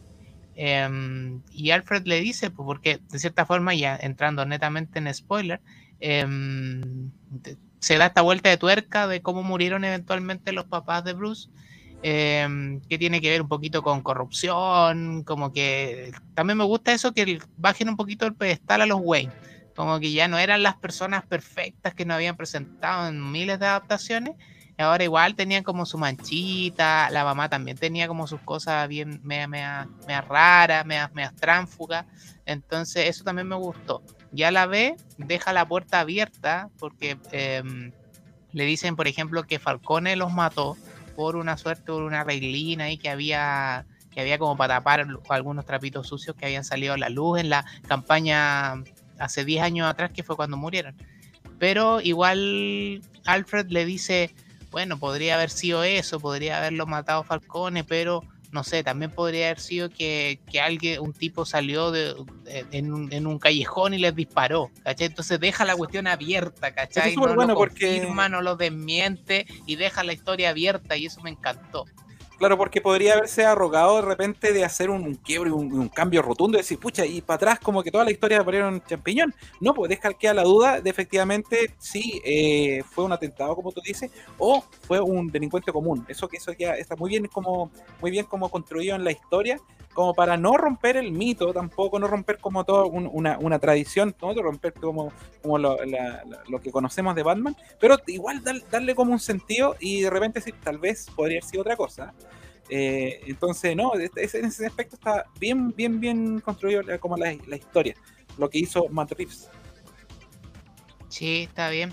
Precisamente hablando del director, em, ¿crees que la, la visión de Matt Reeves hubiese sido distinta con otro actor? Por ejemplo, si no hubiese sido Pattinson este Batman. ¿Crees que hubiese, hubiese sido- representado al mismo, eh, al el mismo Batman que vimos en la, en, en la película? Es que es que es difícil porque aquí también hay un tema de edad. eh, por, por ahí, eh, en un principio también se quería una continuación con, con Ben Affleck. Eh, y eso Mm. pareció una, completa- una historia completamente distinta. Yo creo que lo, lo que si, si Matt Reeves tenía esta intención de, de, de- de hacer un Batman diferente a todos los que se han hecho, que es muy difícil, porque hay muchas, muchos, muchas películas, muchos protagonistas, muchos actores y muchas historias que se han contado. Eh, buscar algo fresco, por así llamarlo, es complicado. Eh, a pesar de que Batman vende igual, o sea, el personaje que vende más en la historia del, del, del, del cómic y de los personajes, eh, es como lo, lo que el, el que les da, como los que le pagan las cuentas a, los- a las tiendas de cómic, por así decirlo. Lo dice el mismo Claro. Shazam, lo dice el mismo, el mismo, el mismo dueño de, de la tienda de Shazam. Efectivamente, él, si bien tal vez no, tal vez haya un personaje que es más, tal vez Superman sea como el, el mejor personaje de DC, eh, el más como, el más conocido, el que para la olla, por así decirlo, es Batman. Así que yo creo que hubiera sido difícil eh, eh, representar, eh, que- yo no me imagino otro actor en este minuto con, con lo que bien que se construye la película, que no hubiera sido Pattinson, eh, porque también, como te digo, está el tema de la edad para contar los inicios de Batman, que es algo que no nos habían contado antes. Y por eso nos, nos, nos entregan una película diferente, porque a esta altura ya es bien difícil encontrar una, una- propuesta distinta, porque tenemos también eh, el, primer, el muy fuerte en, la, en, la- en el subconsciente eh, esto, este, monumento que hizo eh, el Nolan también como, como para muchos el, el- el mejor Batman o la mejor construcción eh, respecto al personaje. Eh, y claro, también uno de repente encuentra cosas similares, pero no es lo mismo. O sea, el realismo que, que buscó Matt Reeves eh, es otro tipo de, de realismo muy distinto al de Nolan. Así que yo, como te decía, yo la verdad que no, no se imagino. No sé si te- se te ocurre algún otro actor para este personaje, para esta historia que se, se contó ahora. No, la verdad no. Siento que, mm, claro, como tú comentaste, esa eventual continuación de con Ben Affleck, eh, yo siento que igual mejor que no se hubiese hecho. Sentía que, que a pesar de que muchos aman el, la interpretación de Affleck de, de Batman, sentía como que igual era de otra época. No sé cómo explicarlo. Como que ya pasó como un ciclo. También está Dark Knight entre medio, ¿cachai? Entonces siento como que a lo mejor era, era, no era necesario como continuar con, el- con esa línea. Y bueno, y Matt Reeves eh, tuvo, tuvo igual hartos cojones, así como de rechazar el guion de Ben Affleck, y decir, no, yo quiero hacer mi propia versión, eh, déjenme a mí, ni siquiera quiero que conecte con el, con el DCU. Entonces, quiero hacer como mi Ese es propia otro versión punto de Batman.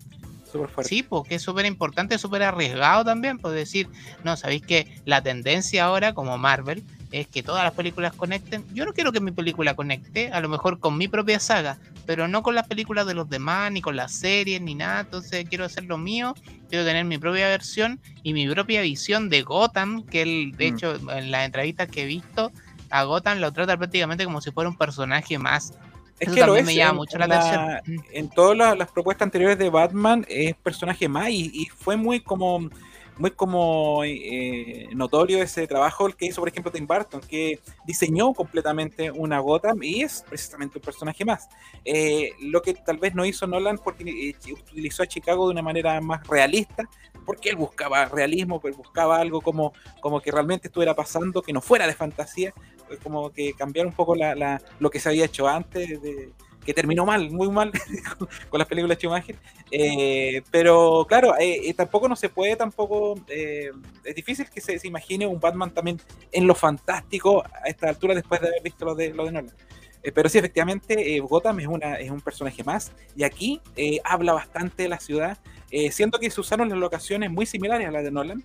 Eh, también se ven, se ven calles de Chicago, se ve la, la que usó como Torre Wayne en algún minuto, eh, se reconocen, pero el color, el tono, eh, esto lúgubre, eh, este, este ambiente como de mafia, se percibe en cómo, en, en en en- nos muestran esta ciudad, que también mucha lluvia, todo de noche, entonces hay un trabajo diferente de cómo plantear esta ciudad, que también tiene muchos elementos como, como, como de... mm, eh, como de, no sé qué- cómo, cómo mencionarlo, que son como castillos, por ejemplo, la mansión Wayne también se muestran como elementos muy de, Mm. de arquitectura clásica, eh, mucho arco también, mucho, mucho tema con, con este, con este, con este tinte gótico, que no es el- el- la, ciudad gótica que, que diseñó Batman, eh, perdón, que diseñó Tim Burton, sino que es un, es una, eh, convirtió igual lo que, la- la- lo que es una ciudad como, eh, como Chicago, igual le dio estos tintes como, como góticos y lúgubres, sobre todo, como, como si fuera bueno, así una gran catedral, por así decirlo.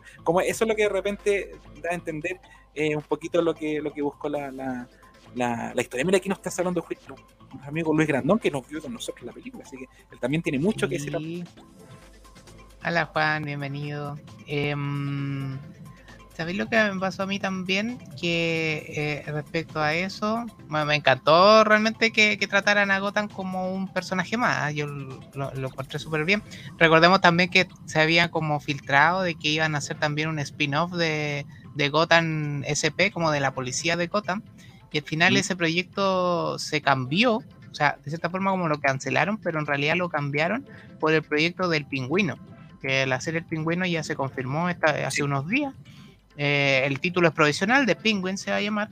Es una serie spin-off de la película y se cambió precisamente por el show donde íbamos a ver a la policía de Gotham por este, donde íbamos a ver como un policía corrupto y todo el tema, pero en realidad se va a tratar del pingüino que, como vimos en esta en la película, eh, no tiene gran incidencia el pingüino en esta, en esta historia, pero sí se queda como a cargo de cierta forma de la ciudad, porque como que queda descabezada en el ámbito de los villanos, por supuesto.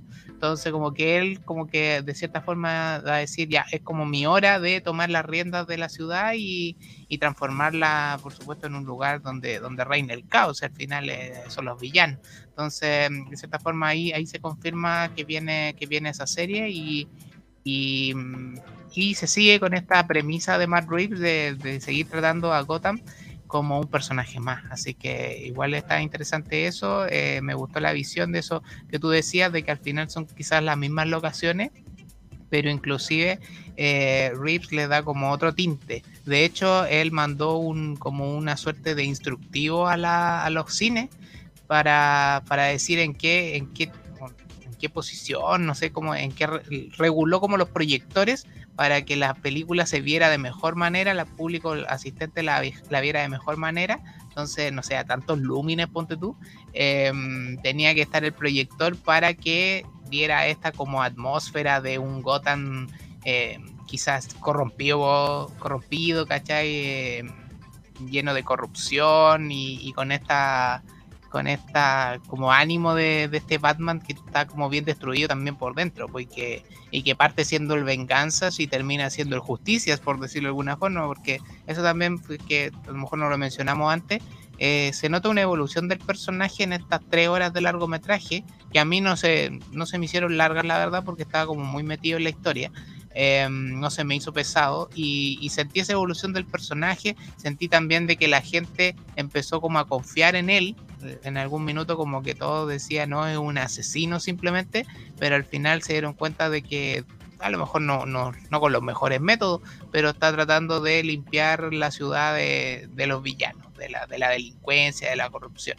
Y, y eso me gustó el personaje, como que encontró, le encontró un está como empezando el camino, pero le encontró una suerte de sentido a lo que está haciendo. No, es, no era solamente matar gente por matarla, sino que se da cuenta de que Gotham, este personaje que es Gotham, la ciudad, eh, necesitaba protección, necesitaba alguien que hiciera justicia. Y él parece que el encargado de llevarla a cabo. Entonces eso también me gustó de, cómo planteó la película Reeves.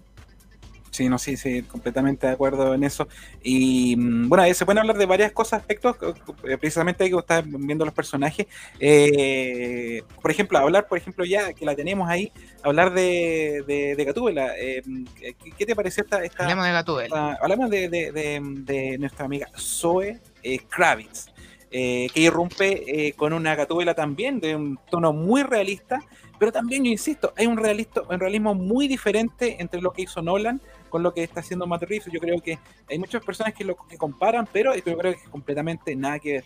Eh, como que si Nolan hubiera sido una película de día y esto, esto es completamente de noche, es como que tiene otros tintes y, y- y la verdad es que, que, que sí, efectivamente hay un realismo, pero es otro, otro, otra especie de, de asidero. Yo creo que a mí personalmente me gustó bastante la, la incursión de Zoe Kravitz. Yo no conocía su, su, su trabajo como actriz para nada, primera vez que la veo. De hecho, no tenía idea que, que, eh, la hija de Lenny Kravitz era actriz, eh, pero sí había actuado en, otro, en, otro, en, otra, en, otra, en otros papeles anteriores, por supuesto. Yo supe hace como dos días, tres días que, que era la hija de Lenny Kravitz.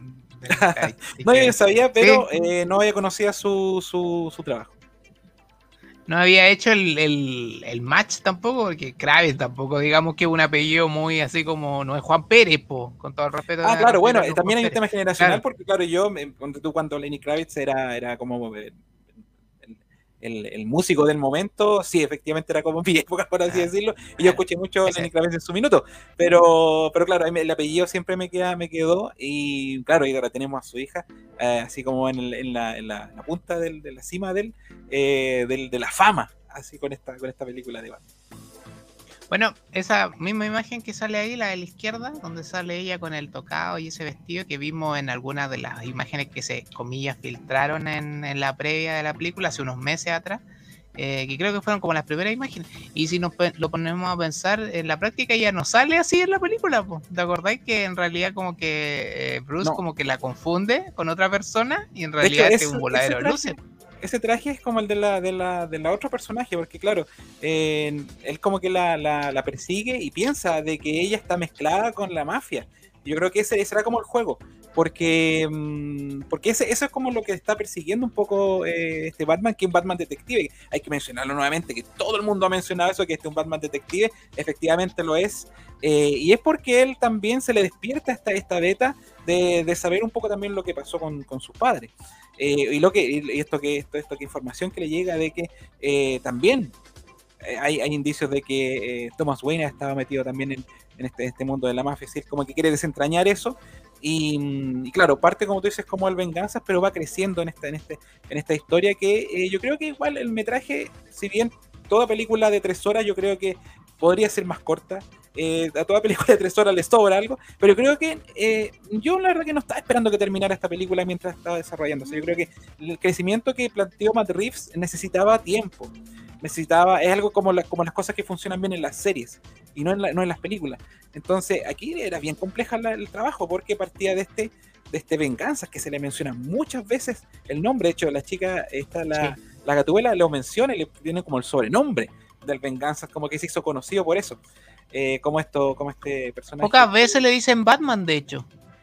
Muy pocas veces, muy pocas veces. Eh, de hecho, ella lo menciona también como, como al final, cuando ella también se, se, se autodenomina como la, la, la gata, por así llamarlo. Eh, así que, claro, los nombres también están como bien difusos todavía. Y eso forma parte también del, de, este, de esta construcción de este Batman que, que estamos, que estamos siendo espectadores de este, de este, de este nacimiento de este, este personaje. eh, hasta cuando ya lo, lo- lo- vayamos a conocer más adelante. Esperamos que tengamos más, más, eh, más entregas con, con esta propuesta de, de Matrix.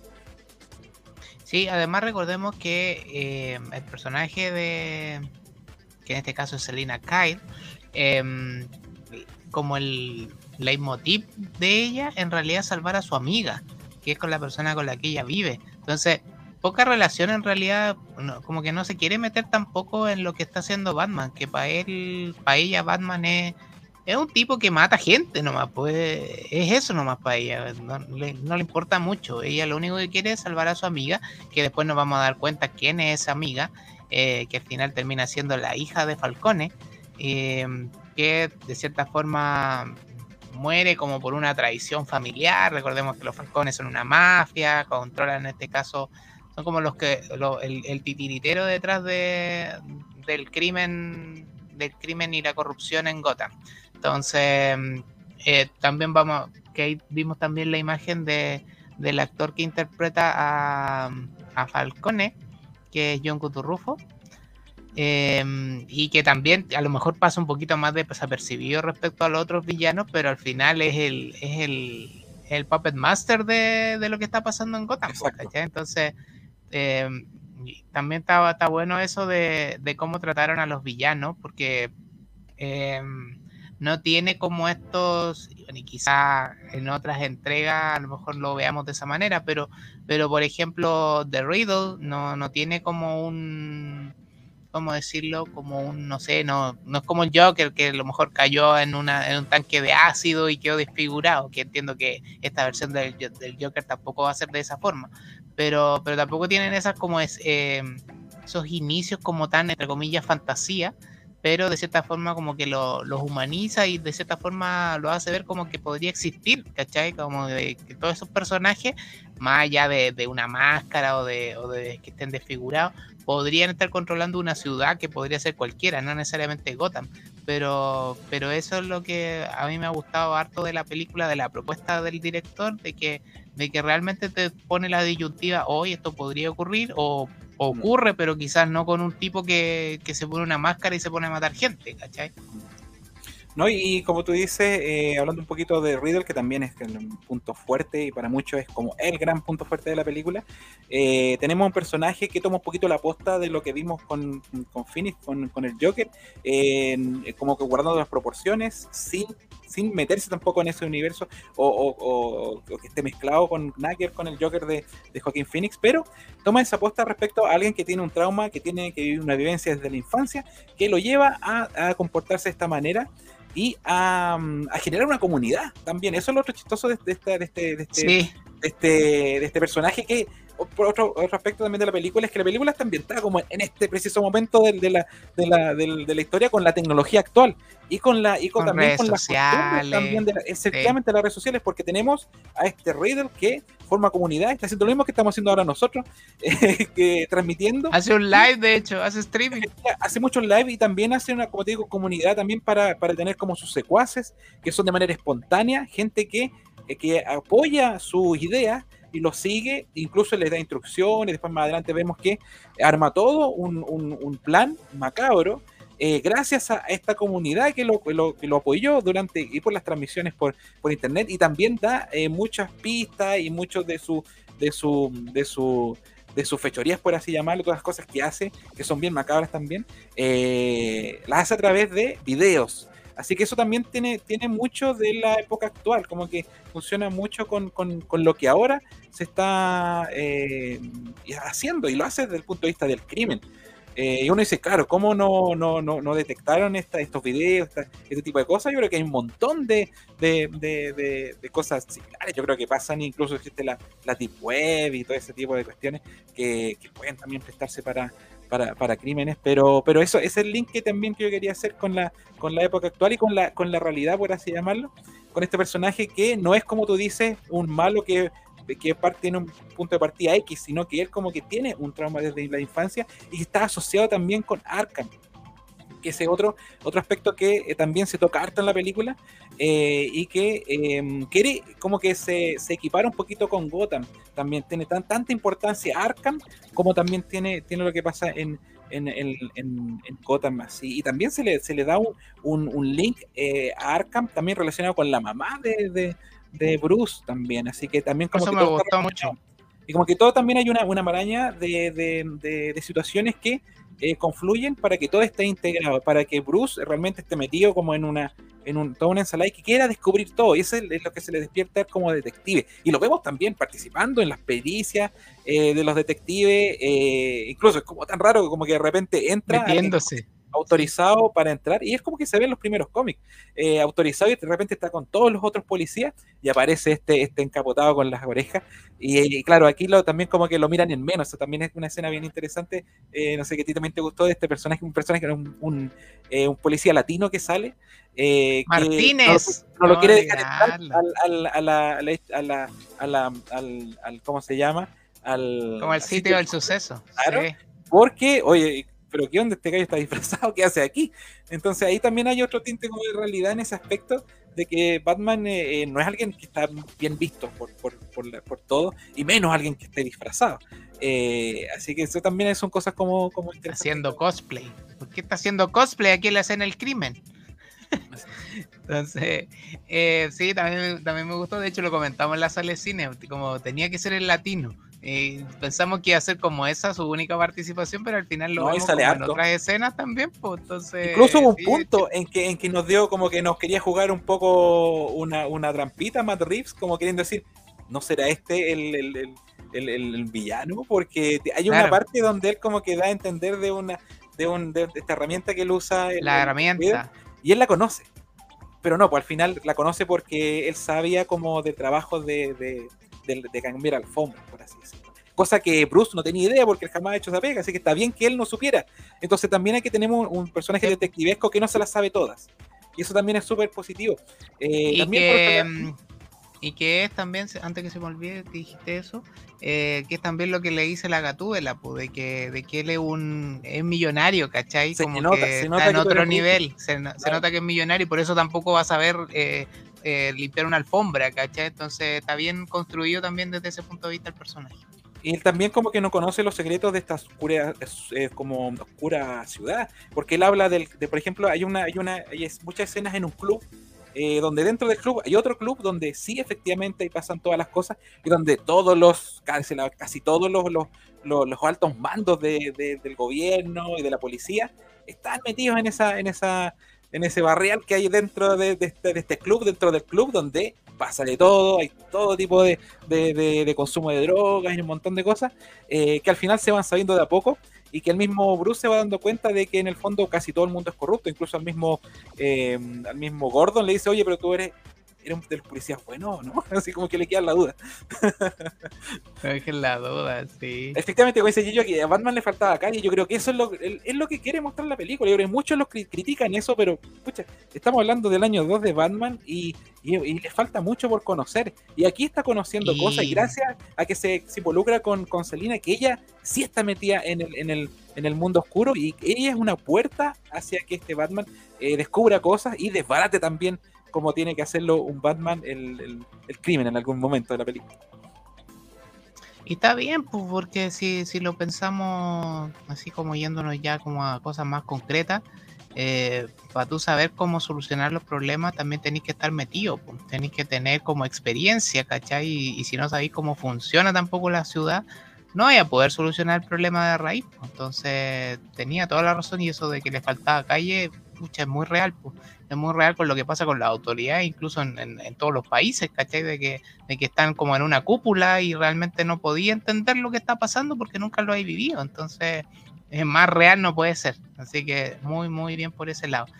Y, mm, bueno, y sigamos hablando de The Riddle. Yo siento que el personaje que es, entre comillas, el gran villano de la, de la película, eh, y obviamente hablamos de acertijos, quiero que hablemos del tema de la rata alada, porque es como uno de los grandes, de los grandes como dilemas que presentó Nigma, que no se llamaba Edward Nigma, si no lo recuerdo en esta película, tenía como otro nombre, que no era el mismo de los cómics, que siempre lo, los comentaron los muchachos cuando hablamos de los cómics de, de The Batman.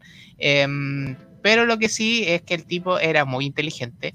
em, nos quita toda esa visión que teníamos, que la comentaba el Juan hace un rato, de, de Jim Carrey interpretando al acertijo. Exacto. Olvídense absolutamente de eso, sáquenselo de su cabeza porque es un riddle absolutamente distinto, con, con realmente con un misterio detrás, como con un objetivo, ¿cachai?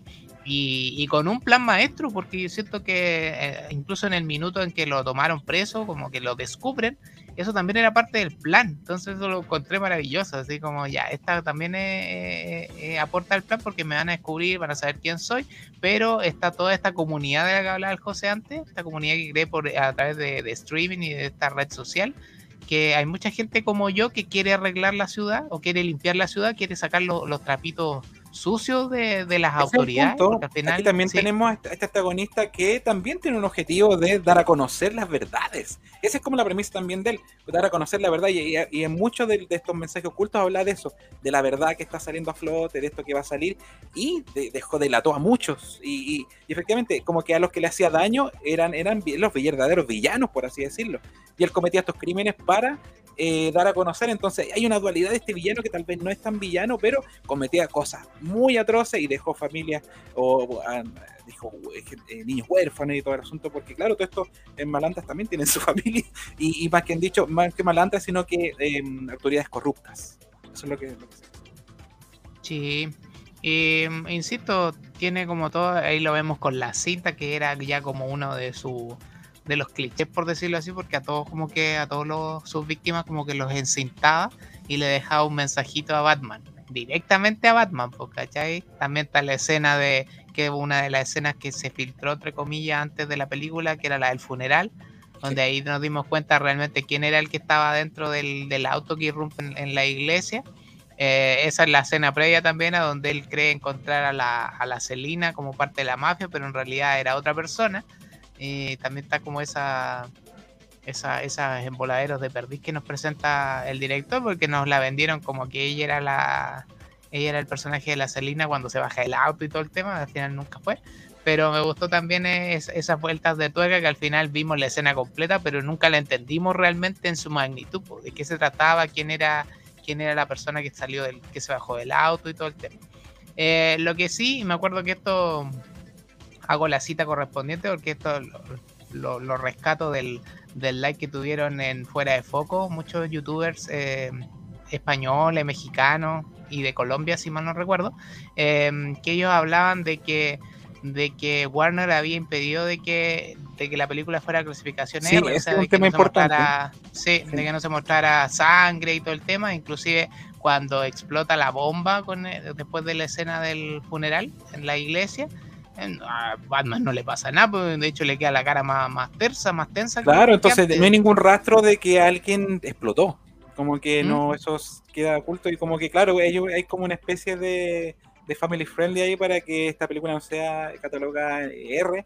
Y, y, la, película tiene para eso, o sea, yo creo que tal vez, por ejemplo, por aquí está comentando Cristian, que justo dice, lo- los personajes película entretenidos, los malos no son muy buenos, pero él dice, pero no es una película guau, sino una película tremenda. Yo creo que lo que le faltó eso precisamente, o sea, el mostrar un poquito más de repente de, de esta brutalidad a través de cosas como como que fuera un poquito más sangrienta, pero no las tenía, porque, eh, como tú dices, Warner ahí como que metió su, su, su, su, su mano también para que esta película fuera de nivel global y tuviera los números que tuvo, ¿cachai? que, no, que no hubiera público con restricción. que también es importante, porque también es importante el tema de, de la taquilla, que creo que no tengo imagen para eso, pero también es importante comentarla porque de hecho lo salió ya en el, en el video de las noticias del martes, que ya había superado los 250 millones de dólares en su primer fin de semana, que son números muy buenos para DC Comics. Entonces, está lejos, por supuesto, de, de Spider-Man, que, que vendió muchos tickets su primer fin de semana, pero para ser la, una de las primeras películas de superhéroes del año, si no la primera, eh, le fue muy bien en su, en su primer fin de semana. Ahora actualizo la cifra, vamos en los 300 millones de dólares en taquilla global, eh, 145 millones en taquilla extranjera y 100, alrededor de 160 millones de dólares en taquilla doméstica, que eso es lo que le llaman a Estados Unidos. Así que le ha ido bien en, en taquilla Batman, ha vendido muchas entradas, inclusive hay, creo que aquí en Chile se han vendido, me acuerdo exacto de la cifra que la teníamos por ahí, Sí, 200.000 entradas creo que eran Claro, eh, las... no sí, está ya mal, van por, no está sí, mal. ya van por, por aquí tengo la, la información un poquito más precisa. Dice que el- la segunda semana de su estreno en Chile, cuando nos hasta ayer, eh, por 269 mil aproximadamente espectadores, eh, de los cuales 200 mil fueron las que le vieron el fin de semana pasado. Así que eso es bastante para, em, para esta alicaída industria del cine, donde hemos tenido mucha restricción y donde mucha gente eh, tiene rece- recelo de ir al cine. Eh, mucha gente fue al cine, no de la misma manera como fue Spider-Man, hay que ten- tenerlo claro, que, pero sí le fue bien. Le fue bien y se agradece, pues, se agradece porque mm, se confirma también, bueno, lo habíamos visto creo como unos días antes del estreno, de que ya se está rumoreando de que iba a haber una secuela, eh, eso ya está absolutamente confirmado, lo que hablábamos hace un rato de, de este, de este spin-off basado en el pingüino, eso también ya va a ser una serie limitada, quiere decir de una sola temporada, como de unos 6 episodios, 6 a 8 episodios, no más que eso. Pero ya probablemente se va a estrenar en 2023, probablemente, y a lo Yo creo. mejor, y dijeron que la segunda, la secuela, eh, debería no tardarse más de 5 años, que igual encuentro que harto tiempo, pero igual se comprende porque igual van a estar trabajando en otros proyectos que van a ser para televisión, en este caso para HBO Max, eh, y va a estar a cargo el mismo Matt Reeves, o sea, va a ser su propio Mattverse, por decirlo así, que está muy, muy, muy cliché ese, ese término ahora pero eh, se va a desarrollar. Y como dije al principio, él no quería que se mezclara con el, con el DCU, iba a crear como su propio universo para estos personajes. Salió también eh, una, un rumor de que la próxima Harley Quinn iba a ser la Anya Taylor Joy, Sí. eso no está para nada confirmado, la verdad. Sí, es como un rumor al vuelo sueños de simplemente. fans, sueños de fans. Sueños de fans, básicamente, sí, hay que decirlo, son sueños de fans.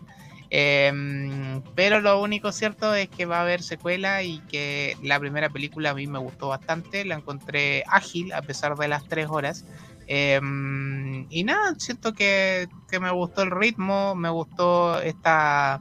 Me gustaron las escenas de acción también, sobre todo la del auto cuando va persiguiendo al pingüino. Sí, que- ese es un punto que no hemos hablado del Batimóvil, eh, que el Batimóvil es algo, algo fundamental para todo Batman. Todo Batman eh, verdad. tiene que tener un Batmóvil acorde a su personalidad. Yo creo que aquí también, también lo tuvo. eh, eh, Para muchos les gustó mucho. Yo la verdad que eh, sigo siendo fan de los más clásicos del, del, del Batman del 89, que tiene, que tiene coherencia solamente en esa película, porque es algo completamente improbable. Este, este Batimóvil sí tiene asidero con, con, un, con un auto que, que sea más funcional, pero también tiene mucho de. Por ahí en, en el. En, el, en ese live que tú mencionas de, de Firefox se hablaba de, de, de este batimóvil medio Toreto, que era como medio de, de- sí, verdad. que, que era, que era un batimóvil, no era bonito para nada, pero tenía mucho enchulamiento y la gracia es que tenía la potencia simplemente, pero era, era rústico como el Batman que tenemos, que es muy rústico, eh, que está partiendo y que no tiene tanto gadget, que no tiene tanta, tanta, tanta nanotecnología como, como, como de repente vimos en, la- en lo, lo de Nolan, porque ese es un Batman ya, ya consolidado.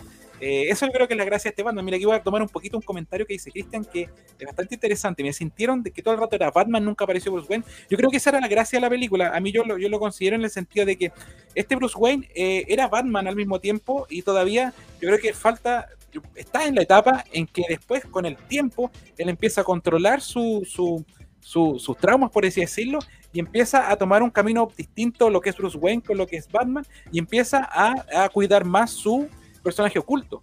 Pero yo creo que en este, en este momento, como de tanta confusión que tiene este, este gallo, yo creo que se, se trastoca un poco lo que es Bruce Wayne. Yo creo que él no sabe ser Bruce Wayne, no sabe diferenciar los personajes como, como personaje, encuentro yo. Yo no lo tomo como un fallo de la película, lo tomo como un fallo, no un fallo, sino que un, un tema del personaje, de lo que busca un poquito del personaje. Pero es una apreciación mía.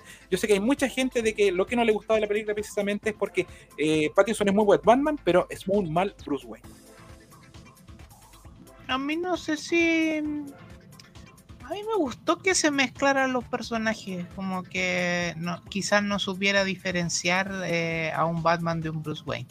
Em, sentía que, o siento que, que el tipo está tan destruido, quebrado por dentro, que, que en realidad su coraza es él, pues, ¿cachai? Entonces, como que está trabajando en eso, inconscientemente, porque en realidad para él es como una comilla salida de escape, salir a matar gente, pero también es una suerte de investigación, porque él quiere saber realmente qué les pasó a sus papás, ¿cachai?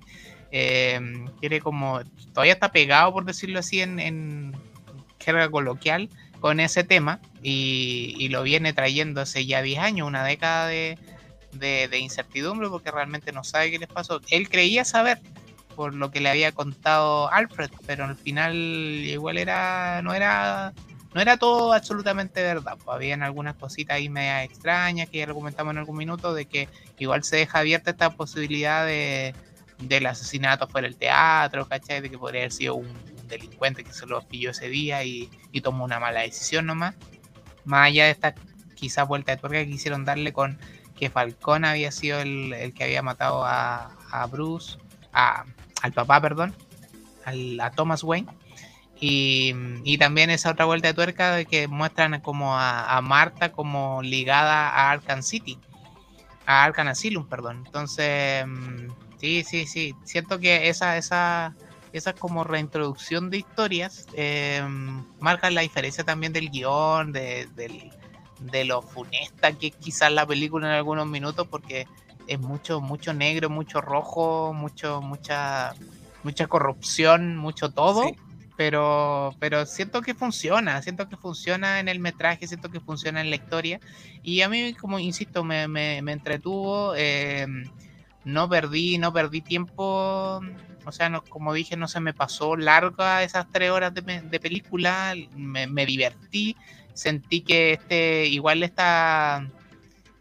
Quizás lo único que a lo mejor me molestó fue el, el tema de esto de la rata alada, este supuesto como Spanglish. Ah, es, que y, es- y este, sí. y este, este como ese acertijo que no era tan difícil de adivinar. la verdad. Sí, como este acertijo medio, medio, medio chantita, la verdad, Claro, yo lo encontré medio claro. chantita, como que, como que incluso ese chiste de ah, ese, no hablan español, lo encontré así como medio, incluso medio, medio xenófobo, lo encontré inclusive.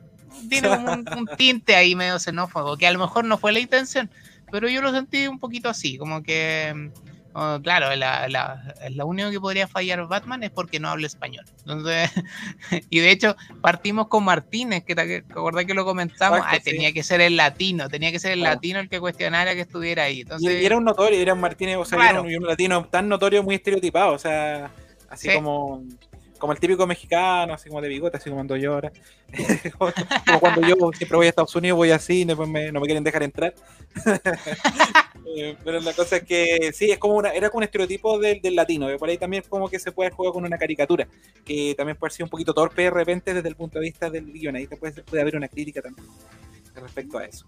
Eh, pero, pero en general, eh, mira, aquí yo estaba tomando un poquito también los comentarios y, y tomando un poquito lo que tú dices, de que de repente te puede aburrir un poquito, saturar un poco el tono de la película, eh, los colores tan oscuros, eh, siempre de noche, siempre de lluvia, pero son elementos que tomaron del, del cine negro, del cine noir, como, como dijo eh, hace un poquito el, el Juan Solo. Yo, sin querer tratarme de cinéfilo, yo son cosas que yo he, he tomado de repente de otros comentarios y, y también tratando de aprender un poco de lo que es también el- el- la cinematografía eh, que el cine negro también eh, es eso, es, es el elemento de detective, también el elemento también de la mujer fatal, también que la tenemos muy presente en la película, de la, la es precisamente eso, la fe fatal de, de- de- del Batman. Eh, tenemos también los planos también muy como muy como grandilocuentes, de repente unas tomas como para ver este Batman más grande, eh, cosas que, que- que- se trabajaban mucho en películas como el Ciudadano Kane, por ejemplo, eh, este, este tono, los colores, también el tema de la mafia, eh, la escuela de Alfred Hitchcock, todo ese tipo de cosas, eh, se ven un poquito reflejados también en este trabajo de Matt Reeves, así que precisamente una película de, de cine noir eh, para un personaje fantástico que es, que es Batman y que tiene muchos de esos elementos detectivescos y, y elementos que también pueden ser hasta un poco cliché. Tiene también el tema de la mafia también. Por ahí incluso me anduvo recordando un poquito los cómics de Dick Tracy, que yo como que también como que lo, lo, Ya. lo- lo equiparon un poquito como con Batman. Y me vino el recuerdo también de la película de Dick Tracy que también llegó eh, justo antes, creo, de la película de Batman del 89, que también fue una película súper arriesgada y trabajando muy, mucho los colores de los cómics, pero eh, con personajes muy de la mafia. Y me recuerda un poquito el, el pingüino que tenemos ahora, me recuerda un poquito los personajes de Dick Tracy. Tienen estos personajes también como, como bien como medio deformes, medio, medios como exagerados, eh, como con, con estos aspectos también como, como que no parecían humanos, pero son humanos, ¿cachai? Son personas comunes y corrientes sin poderes. Eh, y también formaban parte de la mafia yo creo que su aspecto, como medio, como medio grotesco, como que hablaba de que eran precisamente mafiosos. Y creo que el pingüino lo construyeron de esa manera. No lo hicieron como, como, como precisamente un pingüino. En algún minuto camina como pingüino cuando lo tienen atado, cuando lo tienen como en la, Sí. con, atado en las manos. Y hay como que hay un guiñito al- a un pingüino tradicional. Pero yo creo que este pingüino tiene más que ver con los personajes eh, mafiosos de Dick Tracy que eh, con, con un pingüino eh, que tiene que ver con el ave este del, del pingüino. Así que por ahí también es como, como detallitos que uno puede tomar de la película. Sí, está Aquí muy se- buena esa, ese guiño, ese guiño con cuando Y sale. aquí dice, Cristian pantalones. la mejor escena cuando la dejan amarradas como al chiste. Y claro, por ahí, Sí, por ahí también se hablaba, tal vez esta película no va a tener nada de humor. Por ahí yo me acuerdo que en un live con, con, eh, que, que hizo eh, una entrevista que le hicieron a, a Francisco Ortega, los chicos de Fílmico, que también es muy bueno, muy recomendable ver, ver los lives de Fílmico, que también hablan mucho de cine y uno de repente que no sabe nada puede aprender un poquito algunas cositas eh, de ciertas películas. Eh, él decía de que esperaba que no hubiera nada de humor, cero humor en esta película. Y no, igual había escenas donde hay humor, ¿cachai? Igual son chistes que salen espontáneos y precisamente de personajes antagónicos que históricamente han sido humorísticos, como el mismo pingüino. Pero la escena de donde lo dejan amarrado sí es chistosa, así que es bueno, yo creo que la escena de humor que tiene la película. Sí, está buena, está buena, está buena, está buena. Bueno, y se supone que como ya acostumbran ya la, la película de Popcorn, después sacan como una versión extendida, más extendida aún de las tres horas. Y como la versión tener tenía el Señor de los Anillos, que la- las películas son largas Sí. y hay una versión extendida y claro, tiene un montón de cosas que hacen el deleite de los fans.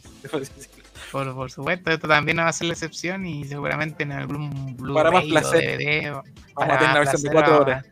Vamos a tener una versión de 4 horas, igual que de Spider-Man No Way Home, que van a ser 100 minutos, así que nada, nada. 100, 100 minutos solo de material extra, me acuerdo que dijeron que era de Spider-Man, así que... De todas maneras, hay Eh, mucho eso. metraje. Mm. Y bueno, tomando un poquito los, los comentarios, sí, sí, por ejemplo, eh, Gillo dice Chicago Gotham, se tiene que se dijo efectivamente, se usa mucho Chicago, y yo creo que Chicago también tiene la tradición de la mafia de Al Capone y, y, y toda su, su, su banda, porque de hecho en Chicago existe el tour de la mafia, existe el tour de Al Capone, eso, eso existe como, como atracción.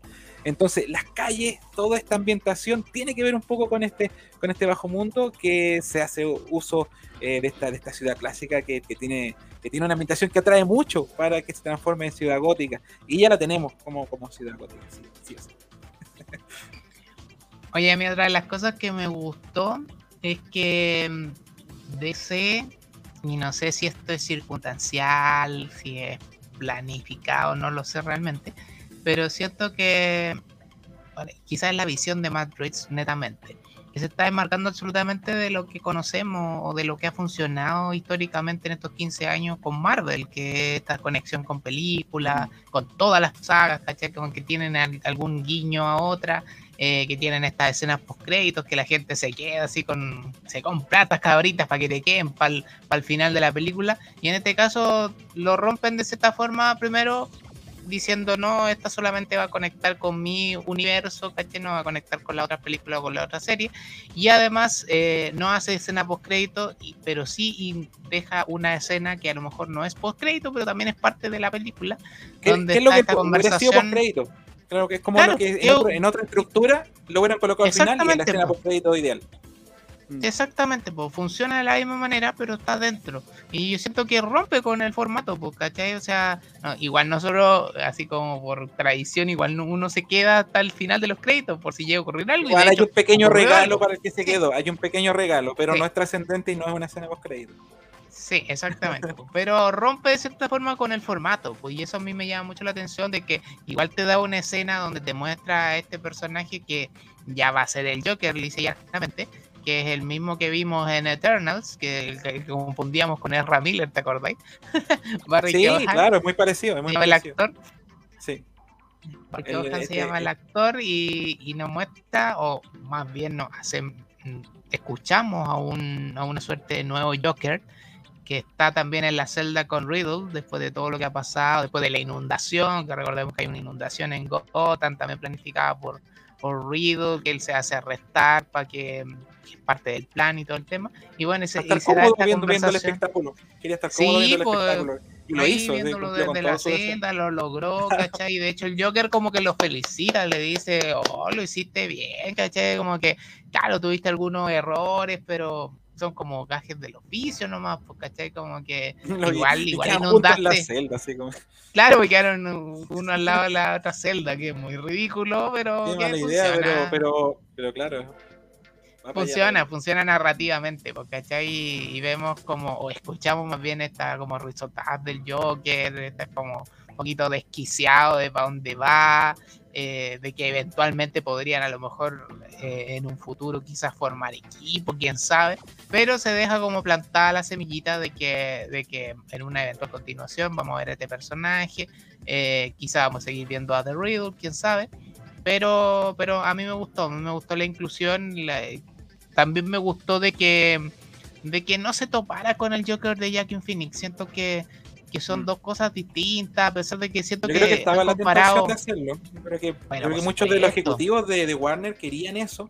Y algo de eso hubo, pero no, no son comparables para nada. No son comparables. Yo sentía que era como, ¿cómo decirlo? Eh, como que no, no juntaba ni pegaba la comparación. O sea, yo sé, yo entiendo de que el Joker también te muestra, la película del Joker te muestra te muestra también como una cuestión que un, un what if, por decirlo así, de, ah, claro, esto podría ocurrir porque el tipo tiene una enfermedad, ¿cachai? Como que era bien realista lo que estaba ocurriendo también en, en, en esa película y que, claro, podría tener algún sentido con esta. Pero me gustó también de que se arriesgaran con otro Joker. Me sentí que fue también una apuesta eh, y creo que puede funcionar. Creo que puede funcionar y, y siento que el Joker de, de Joaquin Phoenix, déjenmelo tranquilito ahí. Incluso por mí que no hicieran la secuela, de hecho, que están, están de hace tiempo que quieren Sí. hacer una segunda parte y yo siento que la película está tan bien como está que déjenla tranquila nomás, ¿cachai? No Yo creo que los parece. recursos que vayan para, para este universo, y esa es una obra maestra, la de, de- yo creo que estamos todos de acuerdo que, mm, que la película de Joker es una obra maestra y que se podría asociar y chacrear si la integran a otros personajes, porque como que un Batman no tiene mucha cabida ahí en esa en esa realidad como, como la del Joker, que también deja abierta muchas muchas muchas aristas, porque después resulta de que también el, el Joker ese tiene seguidores. Y de repente Sí, el- el- es otro Joker eh, que seguidor de este puede de repente meterse al universo, pero yo no creo que mejor que no, mejor que lo dejen ahí y que no tenga nada que ver y que, y que construyan algo que sí, ahora sí yo creo que, que DC puede construir un universo, pero partir desde acá, porque aquí también no, como que no tiene ninguna cabida ningún personaje de, de la Liga de la Justicia, nada, Eh, es como que completamente distinto. Y es súper arriesgado porque eh, Warner está hace mucho rato tratando de darle pie en bola y ha tenido mucho, mucho como eh, eh, mucho como no, eh, sin sabor, mucho, mucho desencanto eh, y mucho eh, desbarajuste con, su, con sus películas y que lamentablemente perjudicó a un muy buen Batman, que el Batman de Ben Affleck, donde tampoco ni siquiera tuvo una película en solitario. por querer dárselas de Marvel y de, hacer un Avengers Assemble, hacer la Liga de la Justicia de manera tan, tan acelerada, y al final todo cayó en despeñadero y aquí en este Batman que está resultando, que está funcionando, eh, nos vemos cómo, cómo esos otros personajes se van a meter. O sea, igual tenemos una película muy interesante que, que está, está planeada, que ya tú vas a hablar de que esas películas se están aplazando también, que es la película de Flash, donde va a haber también un, un Flashpoint y, y un tema con, con las épocas, va a aparecer Batman Michael Keaton, pero eso es como otro, otro mundo paralelo y esa es la gracia también de las tierras, de las tierras como de paralelas que también pueden funcionar Mm. pero va a funcionar de manera, como dije, paralelo, así, no, no, no tiene nada que ver una cosa con la otra. Nada con cruzarse. Sí. Eh, mm, ¿Le ponemos nota a la película?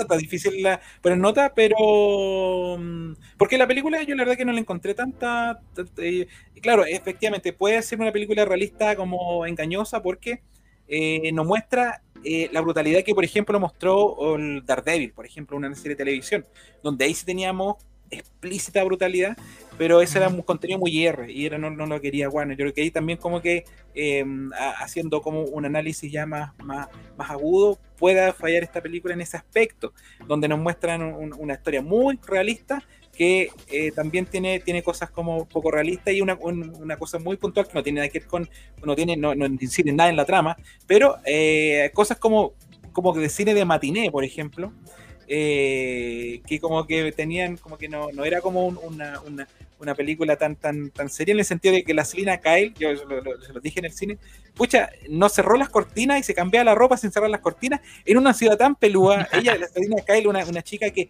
se las sabe todas, que, que es una que es una ladrona, que, que, que está en pilla, no cierra las cortinas y se cambia la ropa así, y eso, eso permite de que, que- de, de que este Bruce Wayne la, la reconozca como esta chica que se viste de cuero y la persigue, y de ahí se le abren muchas puertas. Eso fue una, una, una, una conveniencia de guion. Pero eso es muy de cine de matiné. Yo creo que como ahí se me anduvo desinflando un poquito la película en ese tipo de cosas tan básicas, pero no es como tampoco para decir que esta- me echó a perder la película, para nada, porque eh, era, era un tema de, de, de su punto de guion. Yo por ese aspecto yo le pondría, si le, le ponemos de 1 a 10, y siendo bien benevolente con la película, le pondría un, un 9,5, por así decirlo.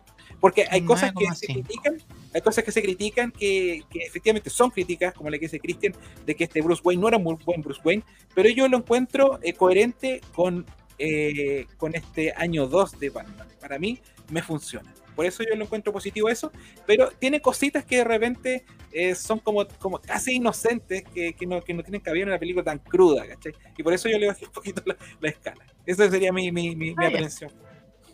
Buenísimo. Ya, miren, yo antes de poner la nota, le- lo último que me quedaba mostrarles es este sitio de mm, ratalada.com, que es el sitio derivado de como de la película, que es el, el sitio que vimos también en, en el metraje. Voy a recargar la página para que vean cómo funciona. Es rataalada.com, dice llanamente. Y te sale como una suerte, de como que es una programación del mismo estilo de lo que veíamos en, en Riddle en, en la película. Y ahí como que te carga, te ve la fecha, tu, tu IP y toda la cuestión. Como que te tiene Ahí vigilado. se- se- te tiene absolutamente vigilado. Es como Google, si lo pensamos, es como lo mismo. Ahí te sale inclusive un correo electrónico ahí. Y esto lleva desde, creo, el día del estreno, que lleva 90%. Se supone que al llegar al 100 va a haber como una suerte de, ahí dice, clic para la recompensa. Em, y se suponemos que se va a confirmar o la secuela o, algo por el estilo. No, no sabemos exactamente de qué se va a tratar, pero me tinca que va a ir por ahí. Así que para que estén atentos, eh, me acuerdo que lo- los sitios que han especializados en DC, sobre todo, han estado haciendo así como actualizando como cada tres horas, creo que se actualiza el porcentaje. eh, y como que cambia el numerito. Entonces ya resta 10%, llevamos más de una semana del estreno, como una semana y un par de días. Eh, yo creo que de aquí al fin de semana a lo mejor lo vamos a tener como listo y vamos a ver de qué se va a tratar lo que nos va a presentar ratalada.com. Buenísimo. Buenísimo. Hay que como comentarios finales también. Antes tú también puedes preparar tu nota, Guille, para que, para que la digas. Lo que te pareció la película como al final. Por mientras yo eh, leo tus comentarios que dice, Batman sin mafia no es Batman. Es toda la razón. Eh, por eso Ciudad Gótica termina siendo la ciudad de. Chicago. Eh, y, y para el Dark Knight es la mejor película para de todas. Sí, yo creo que hay una, una opinión como unánime de eso, independiente de cuál es la que más tiene uno en el corazón. Es como cuando dices cuál es la mejor Star Wars, siempre es el Imperio contraataca, pero hay una que a uno lo tiene como más como, como personal, que de repente tiene que ver con una vivencia vivencia de, de uno. Por ejemplo, a mí el caso de la tim- Mm. primera Tim Burton fue la que me pilló en, en la edad como de, de- de la niñez, la adolescencia, y nunca se me va a borrar de la mente todo lo visualmente maravillosa que era. Para mí esa es la mía, la mejor, pero hay que no hay que negar que la que está mejor fabricada, la mejor hecha, la, la mejor factura es la de la de Dark Knight, que es la que está al medio, porque eh, terminó, terminó guateando un poquito, la, la primera también tiene muchas cosas discutibles, eh, pero Dark Knight sí, estamos de acuerdo, y también hay el tema del Joker también es como muy importante. ¿Qué más tenemos más comentarios? Eh, otro leo postcrédito, que imagino que es lo que decía de, Sí, de sí. Riddle al final. Sí. que hay, un, un- un- como un regalito para el fan que se quedó hasta el final, porque eh, yo creo que Eh. ellos sabían que se iban a quedar hasta el final, pero no es una escena post crédito precisamente. Mira aquí Juan Luis Grandón precisamente dice que de Riddle por Dano está a la altura del Joker de Heath Ledger. Mi opinión, claro, por eso eh, también lo- como que la vara es muy alta eh, de, de la película de donde sale Heath Ledger y se le puede comparar, pero claro, también tiene, tiene como ciertos tintes de los de Joaquin Phoenix sin eh, mezclarse tampoco ni buscar ser un poco eso, así que así que también sí, muy correcta tu apreciación, Juan Luis Grandón. Pero a mí me gustó mucho la, la caracterización que le, que le dio el actor, Paul Dano. Es cierto que, que sí, como que dejó la vara alta también dentro de este propio universo, eh, lo que nos puede esperar los próximos villanos que vengan. Entonces, el tipo era súper inteligente, si esa es la gracia. No era, un, no era un tipo, bueno, igual estaba desquiciado, igual tenía un problema ahí psiquiátrico. Pero igual era súper era súper vivo, ¿cachai? Su plan realmente tenía consistencia. Era muy interesante. Y- Y, Entonces- lo que pasa es que una de las cosas que adolecen las películas últimamente es como que la, mm, el guateo que hacen los villanos. Yo creo que este villano realmente era una amenaza. Y yo creo que por ahí también funciona la película. Porque Eso es verdad. siendo, tú, tú como que Sí. te metes en la película y todo el ambiente te hace que te involucres. Y efectivamente lo, lo- lo tomas como una verdadera amenaza. Y es lo que, lo que falla en, en- en- en películas. En la mayoría de las películas que, que se critican y que, y que como que quedan con gusto a poco.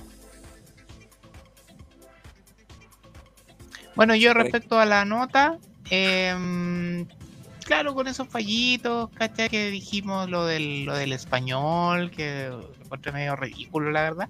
Em, no, que comentabas y tú también, eso del, del cambio de traje como tan, tan como a, a la luz de las cortinas y como que... Tan, oh, tan conveniente para que tan conveniente Mira, para que justo claro, para cambió 91%. Cambió Mira, justo aquí 91%. en vivo, en vivo. Sí, en vivo. Muy bien. Em, y mm, sí, dejando eso de lado, que quizás son como anécdotas. La, incluso agradezco también la escena que comentamos de- del pingüino, que fue un poquito chistosa, que de cierta forma alivianó un poquito toda la, todo lo, lo funesto y lo, y lo duro que era la trama. Entonces, mm, yo le pongo un 9. Siento que, que es una buena película, una película entretenida, que no cansa, no aburre. Tuve- tuvo uno- unos villanos memorables. Siento que, a más allá de, de Paul Dano, que ya lo comenté, me encantó. eh, lo que hace también Carmín Falcón, que está como, que es como el malo de allá atrás, ¿cachai? Como que él está controlando todo en realidad, eh, pero así en los bajos fondos, piolita, ¿cachai? Como que no, yo, yo no, yo no soy tan importante, pero al final soy el que los controla todo, eso también me encantó. Digo, ese, ese, porque eso es muy real también. Era como el jefe, era como el jefe final del videojuego, que era bien difícil de atacar porque la tubela se le va encima y la verdad que no, no pude con él. Y, está bien porque de repente estos, estos jefes grandes como que al final guateni, pues de repente como que tienen muertes como charchas. Y como mm. que aquí no, aquí como que estaba un poquito a la altura de lo que era el personaje. Y también lo termina matando de Riddle, que era parte de su plan, de hecho. Entonces, él sabía mucho más de lo que todos creíamos, más que Batman, por supuesto, que Batman no cachaba nada, como dijimos antes, le faltaba harta calle, la verdad, pues no, no sabía cómo funcionaba en realidad la ciudad. Entonces, le va a servir, por supuesto, de experiencia para, la, para las próximas aventuras que tenga. Así que, así que yo le pongo un 9. Eh, no sé si los chicos le quieren poner nota también. Nos quedamos sí, lo que nos están viendo en este minuto, eh, ¿Sí? Sí, tenemos aquí varias personas que nos están siguiendo hasta ahora, que estamos como menos tarde, pero está interesante el tema. Los que han visto la película nos pueden comentar.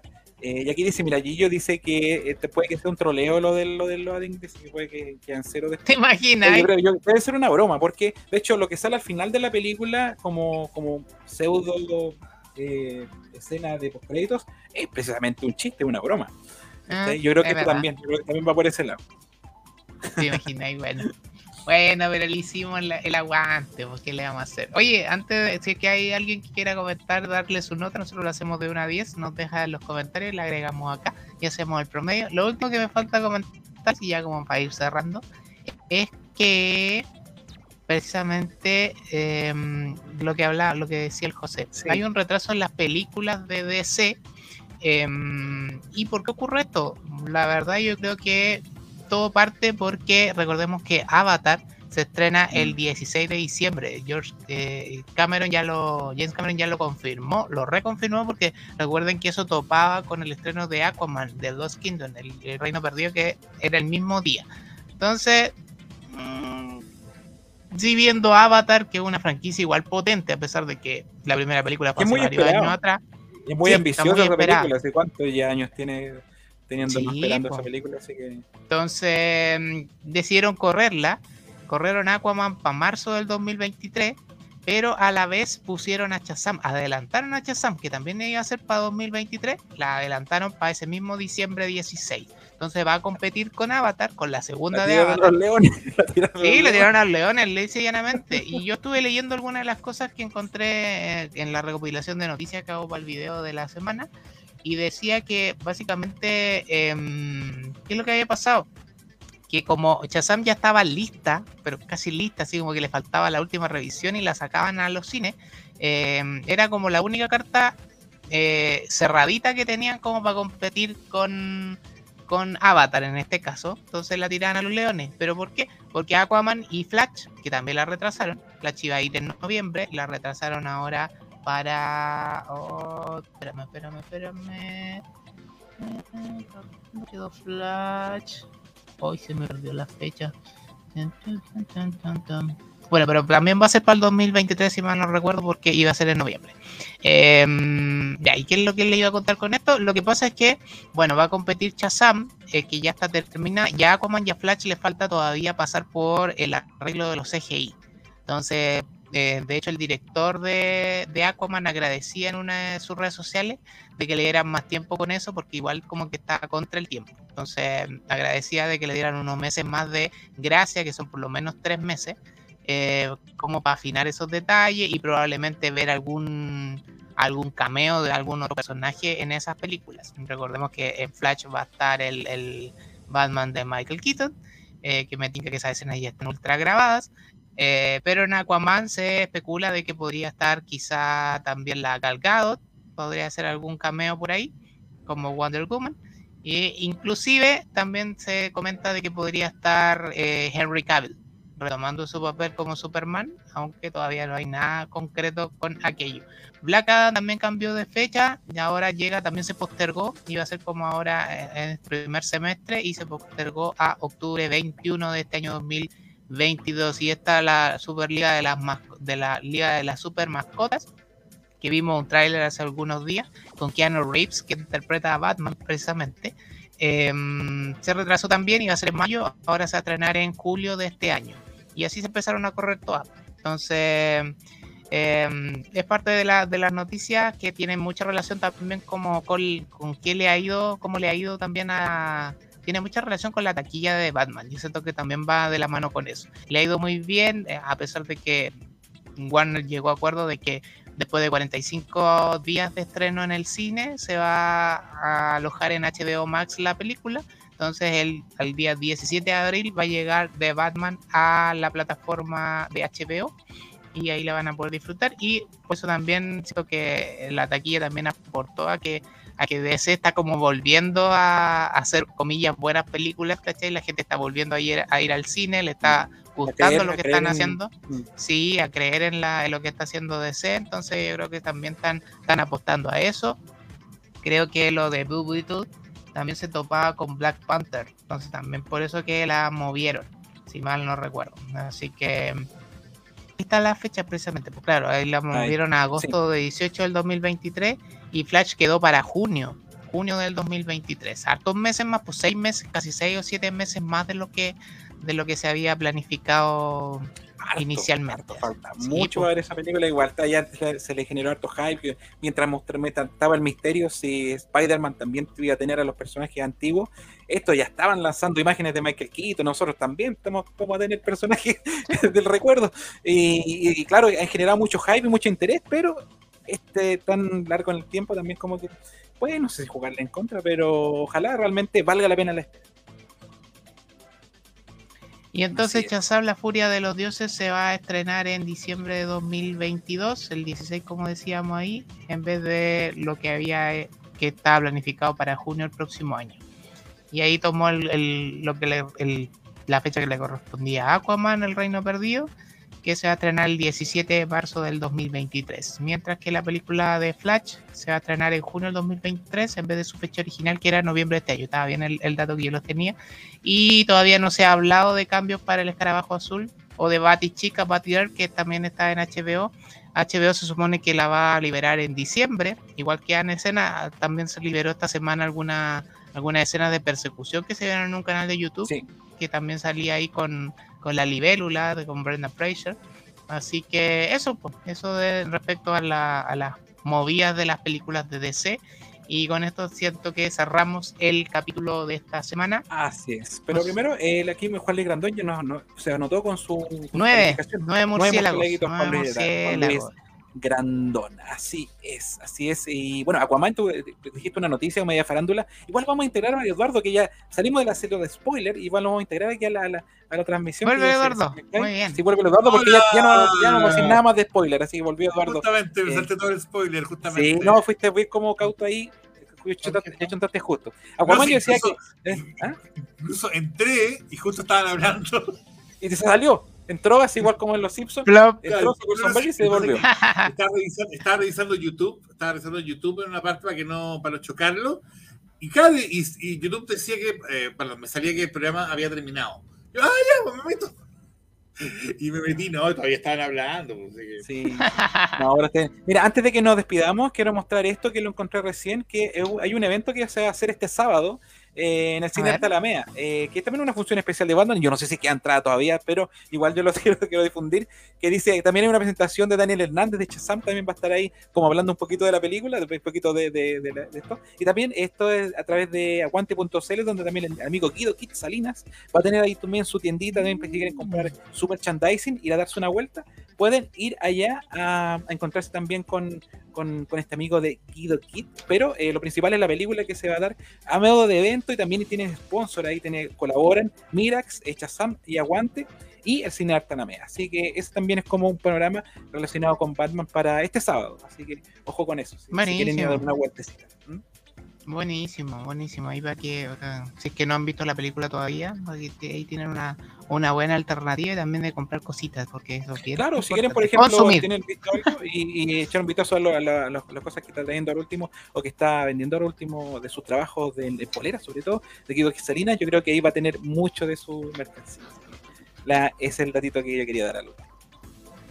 Ya, estamos cerrando. ¿Nos queda, nos queda algo en el tintero? ¿Algún, al- Eh, algo el sí, cierre? queda- bueno, Juan, eh, bueno, yo ya lo llamé para decirle feliz cumpleaños. Juan, feliz cumpleaños. Ah, Así es, feliz cumpleaños, cero horas, cuatro minutos. Así es. Felicidades, Feliz, felicidades, feliz cumpleaños. felicidades. Así que le, le hice, un- le hice un canto feliz, feliz. Eh, Un canto sepsi como Marilyn Monroe por teléfono. Sí, me No. Pero con el feliz feliz, con el feliz feliz. Así que un gran saludo a Juan, a, Juan, a nuestro amigo Juan Solo, que está en cumpleaños, eh, desde, desde las 0 horas en adelante está, está de cumpleaños. Así que le mandamos un gran saludo, un gran abrazo, un, un gran amigo y también se transforma en un gran colaborador también de estos lives. Es parte fundamental de nuestro profesor eh, Juan Solo, que sabe tanto. odia que le digamos así, pero. No le pero gusta, no, pero le digo, sí. eh, junto con Eduardo también, que también siempre de- aprendemos mucho de Eduardo, así que ha sido una muy bonita experiencia y que siga mucho tiempo más y que también esté muy feliz junto a su familia, nuestro amigo Juan Solo. Sí, saludos para él, feliz cumpleaños, que lo pase súper bien. Y curioso, curiosa la fecha, es un 11 de marzo, le ha tocado muchos cambios de mando probablemente en, sí, en su el día de su 11 de marzo es el, el año, o sea, es la fecha del- de, los cambios de mando, sí, acá en Chile por lo menos, no sé en otros lados. Así que tienes toda la razón, tienes toda la razón. Así que eso, pues, le mandamos un abrazo y ya nos estamos despidiendo, muchachos. Muchas gracias por acompañarnos, a los que estuvieron en el chat, por supuesto a mis compañeros acá, al José, al Eduardo, por supuesto al Juan que nos acompañó al principio, a todos los que nos escribieron sus comentarios, que estuvieron hablando de la película y de las recomendaciones que tuvimos hoy día dedicadas a la, al Día Internacional de la Mujer, que estuvo bastante interesante aquello. Anuncios para la próxima semana, José, los próximos programas. No, mañana, Bueno, mañana tenemos Lo que, lo que viene más próximo es lo de mañana, que vamos a estar full, full eh, Kenobi, eh, full, full Noa Noa, Obi-Wan. Noa Noa, sí. Así que va a estar muy Obi-Juan. entretenido mañana. Sí, vamos a tener ahí un doble de Juan Gabriel ahí que nos va también va, no, no va a tener. Pero la cosa es que eh, mañana, pues, como nos acostumbramos nosotros, cuadro a cuadro vamos a analizar el tráiler y vamos a tener nuestro panel de expertos ahí, Dark Fairy que ya prometió hablar de todos los inquisidores, eh, Claro, Michi una el Otal, que también inquisidores. tiene, Sí. tienen un gran conocimiento de lo que es Rebels, lo que es Clone Wars y también mucho tiene que ver en lo que, lo que va, lo que nos ofrecería eh, la, la serie de Kenobi, así que va a estar muy interesante también nuestro amigo Cristian González, que también quiere, tiene muchas ganas de comentar lo que, lo que, el impacto que nos, que nos, que nos, que nos provocó ayer fue que se lanzó precisamente este tráiler, así que tenemos el privilegio de poder comentarlo mañana, así que la invitación es para la heladera de Beskar precisamente mañana. Mañana desde las 9 de la noche, ahí la heladera de Beskar, no se lo pierdan. Y para la próxima semana, bueno, vamos a estar ahí eh, en Eternia al instante el próximo Sí. miércoles. ¿Qué tenemos Volvemos ahí? con los, ¿Tenemos con alguna- los datitos, las cosas, las cosas que siempre conversamos. Eh, así como lo último, antes de, de cerrar también el datito de Imexporta, que también trae las figuras de Batman, que vayan a darse una vueltita Oye, a la verdad. tienda de Imexporta porque tienen muy buenos precios, están haciendo un outlet, eh, tienen figuras desde los 23 mil pesos hacia abajo. Hay unas que incluso valen 14 de, la- de las figuras de McFarlane, que es- en las tiendas generalmente estaban en 29, 26. Eh, ahora, eh, figuras que ya están un poquito descontinuadas, pero no por eso son menos interesantes, están entre los 19, 14 y las figuras nuevas, como las que tiene ahí Guille, que es la de Batman, están a 23 mil. También tiene una moto de Bruce Wayne, que creo que está en 34 eh, y su valor original es de 40 mil. Así que eh, vayan a darse una vuelta, métanse al Instagram para ver la dirección que queda para ir por metro Carlos Baldovino. Pero ahí Carlos Baldovino, en sí. En la calle Aysén, Eh, es bastante, es bastante interesante este showroom que hicieron en esa en sus bodegas. Tienen mucho material, eh, así que eh, ahí te mira. Esa es una de las figuras que está muy interesante porque está en 14.990. Eh, es de las figuras primeras que trajo McFarlane como al retail y son las que tienen, obviamente, que hacer como un remate de, de stock, pero son figuras muy bonitas, así que mm, para darse una vuelta, eh, ya que estamos hablando de Batman, hablamos de 14, Imex menos. Porta. Así es, yo también tengo por ahí mi miniatura. Sí, mira, esta, bueno, yo me compré precisamente la que no tiene capucha. El José se compró la que sí tiene capucha porque McFarlane es así, no le pone cabeza, doble cabeza, cabeza intercambiable y mira, otra tengo- figura. La de la capucha y eh, Guille tiene la sin capucha. Sí, lamentablemente McFarlane no nos, no nos provee de dos cabezas, nos hace comprar las dos figuras, pero, pero tiene otras gracias. Tiene, tiene, tiene, eh, las figuras son bastante eh, bonitas, proporcionadas, y tiene muy buenos 7 pulgadas eh, de figura, así que y el, el empaque también está bastante bueno. Para lo que valen, la verdad que son muy buenas figuras. Aquí mi Gatúbela, junto a la Gatúbela de Halle Berry, ahí que está haciendo su homenaje a esta película horrenda, Wow. muy mala, pésima película, pero yo tengo ahí el afiche que lo quise colocar hoy porque encontré por ahí entre unos suplementos que tenía, dije, apareció, tiene, va a tener su minuto de fama esta Halle Berry que la recordamos, pero mejor mostremos a la, a la Gatúbela de, Yo Soy Travis, ese. que lo hace mucho mejor. Yo tengo también ese que también es antiguito. Sí, pues. Sí, Sí, pues del pues, año así que- 89. Y es de la época, así se nota. Sí, eh, es de aquellos años. Ya Así muchachos, nos estamos despidiendo. Muchas gracias a todos. Este fue el especial y el comentario con spoilers de The Batman. Eh, fue un programa bien, bien interesante y nos vemos la próxima semana. Recuerden, el martes sale nuestro video de noticias, los miércoles Eterno al instante, volvemos los jueves con los cuatro fanáticos y mañana viernes no se pierdan este especial de Obi-Juan Kenobi eh, exclusivo por la heladera de Vescar. Así que nos vemos la próxima semana. Pues gracias a todos y hasta la próxima. Cuídense, que le vaya bien.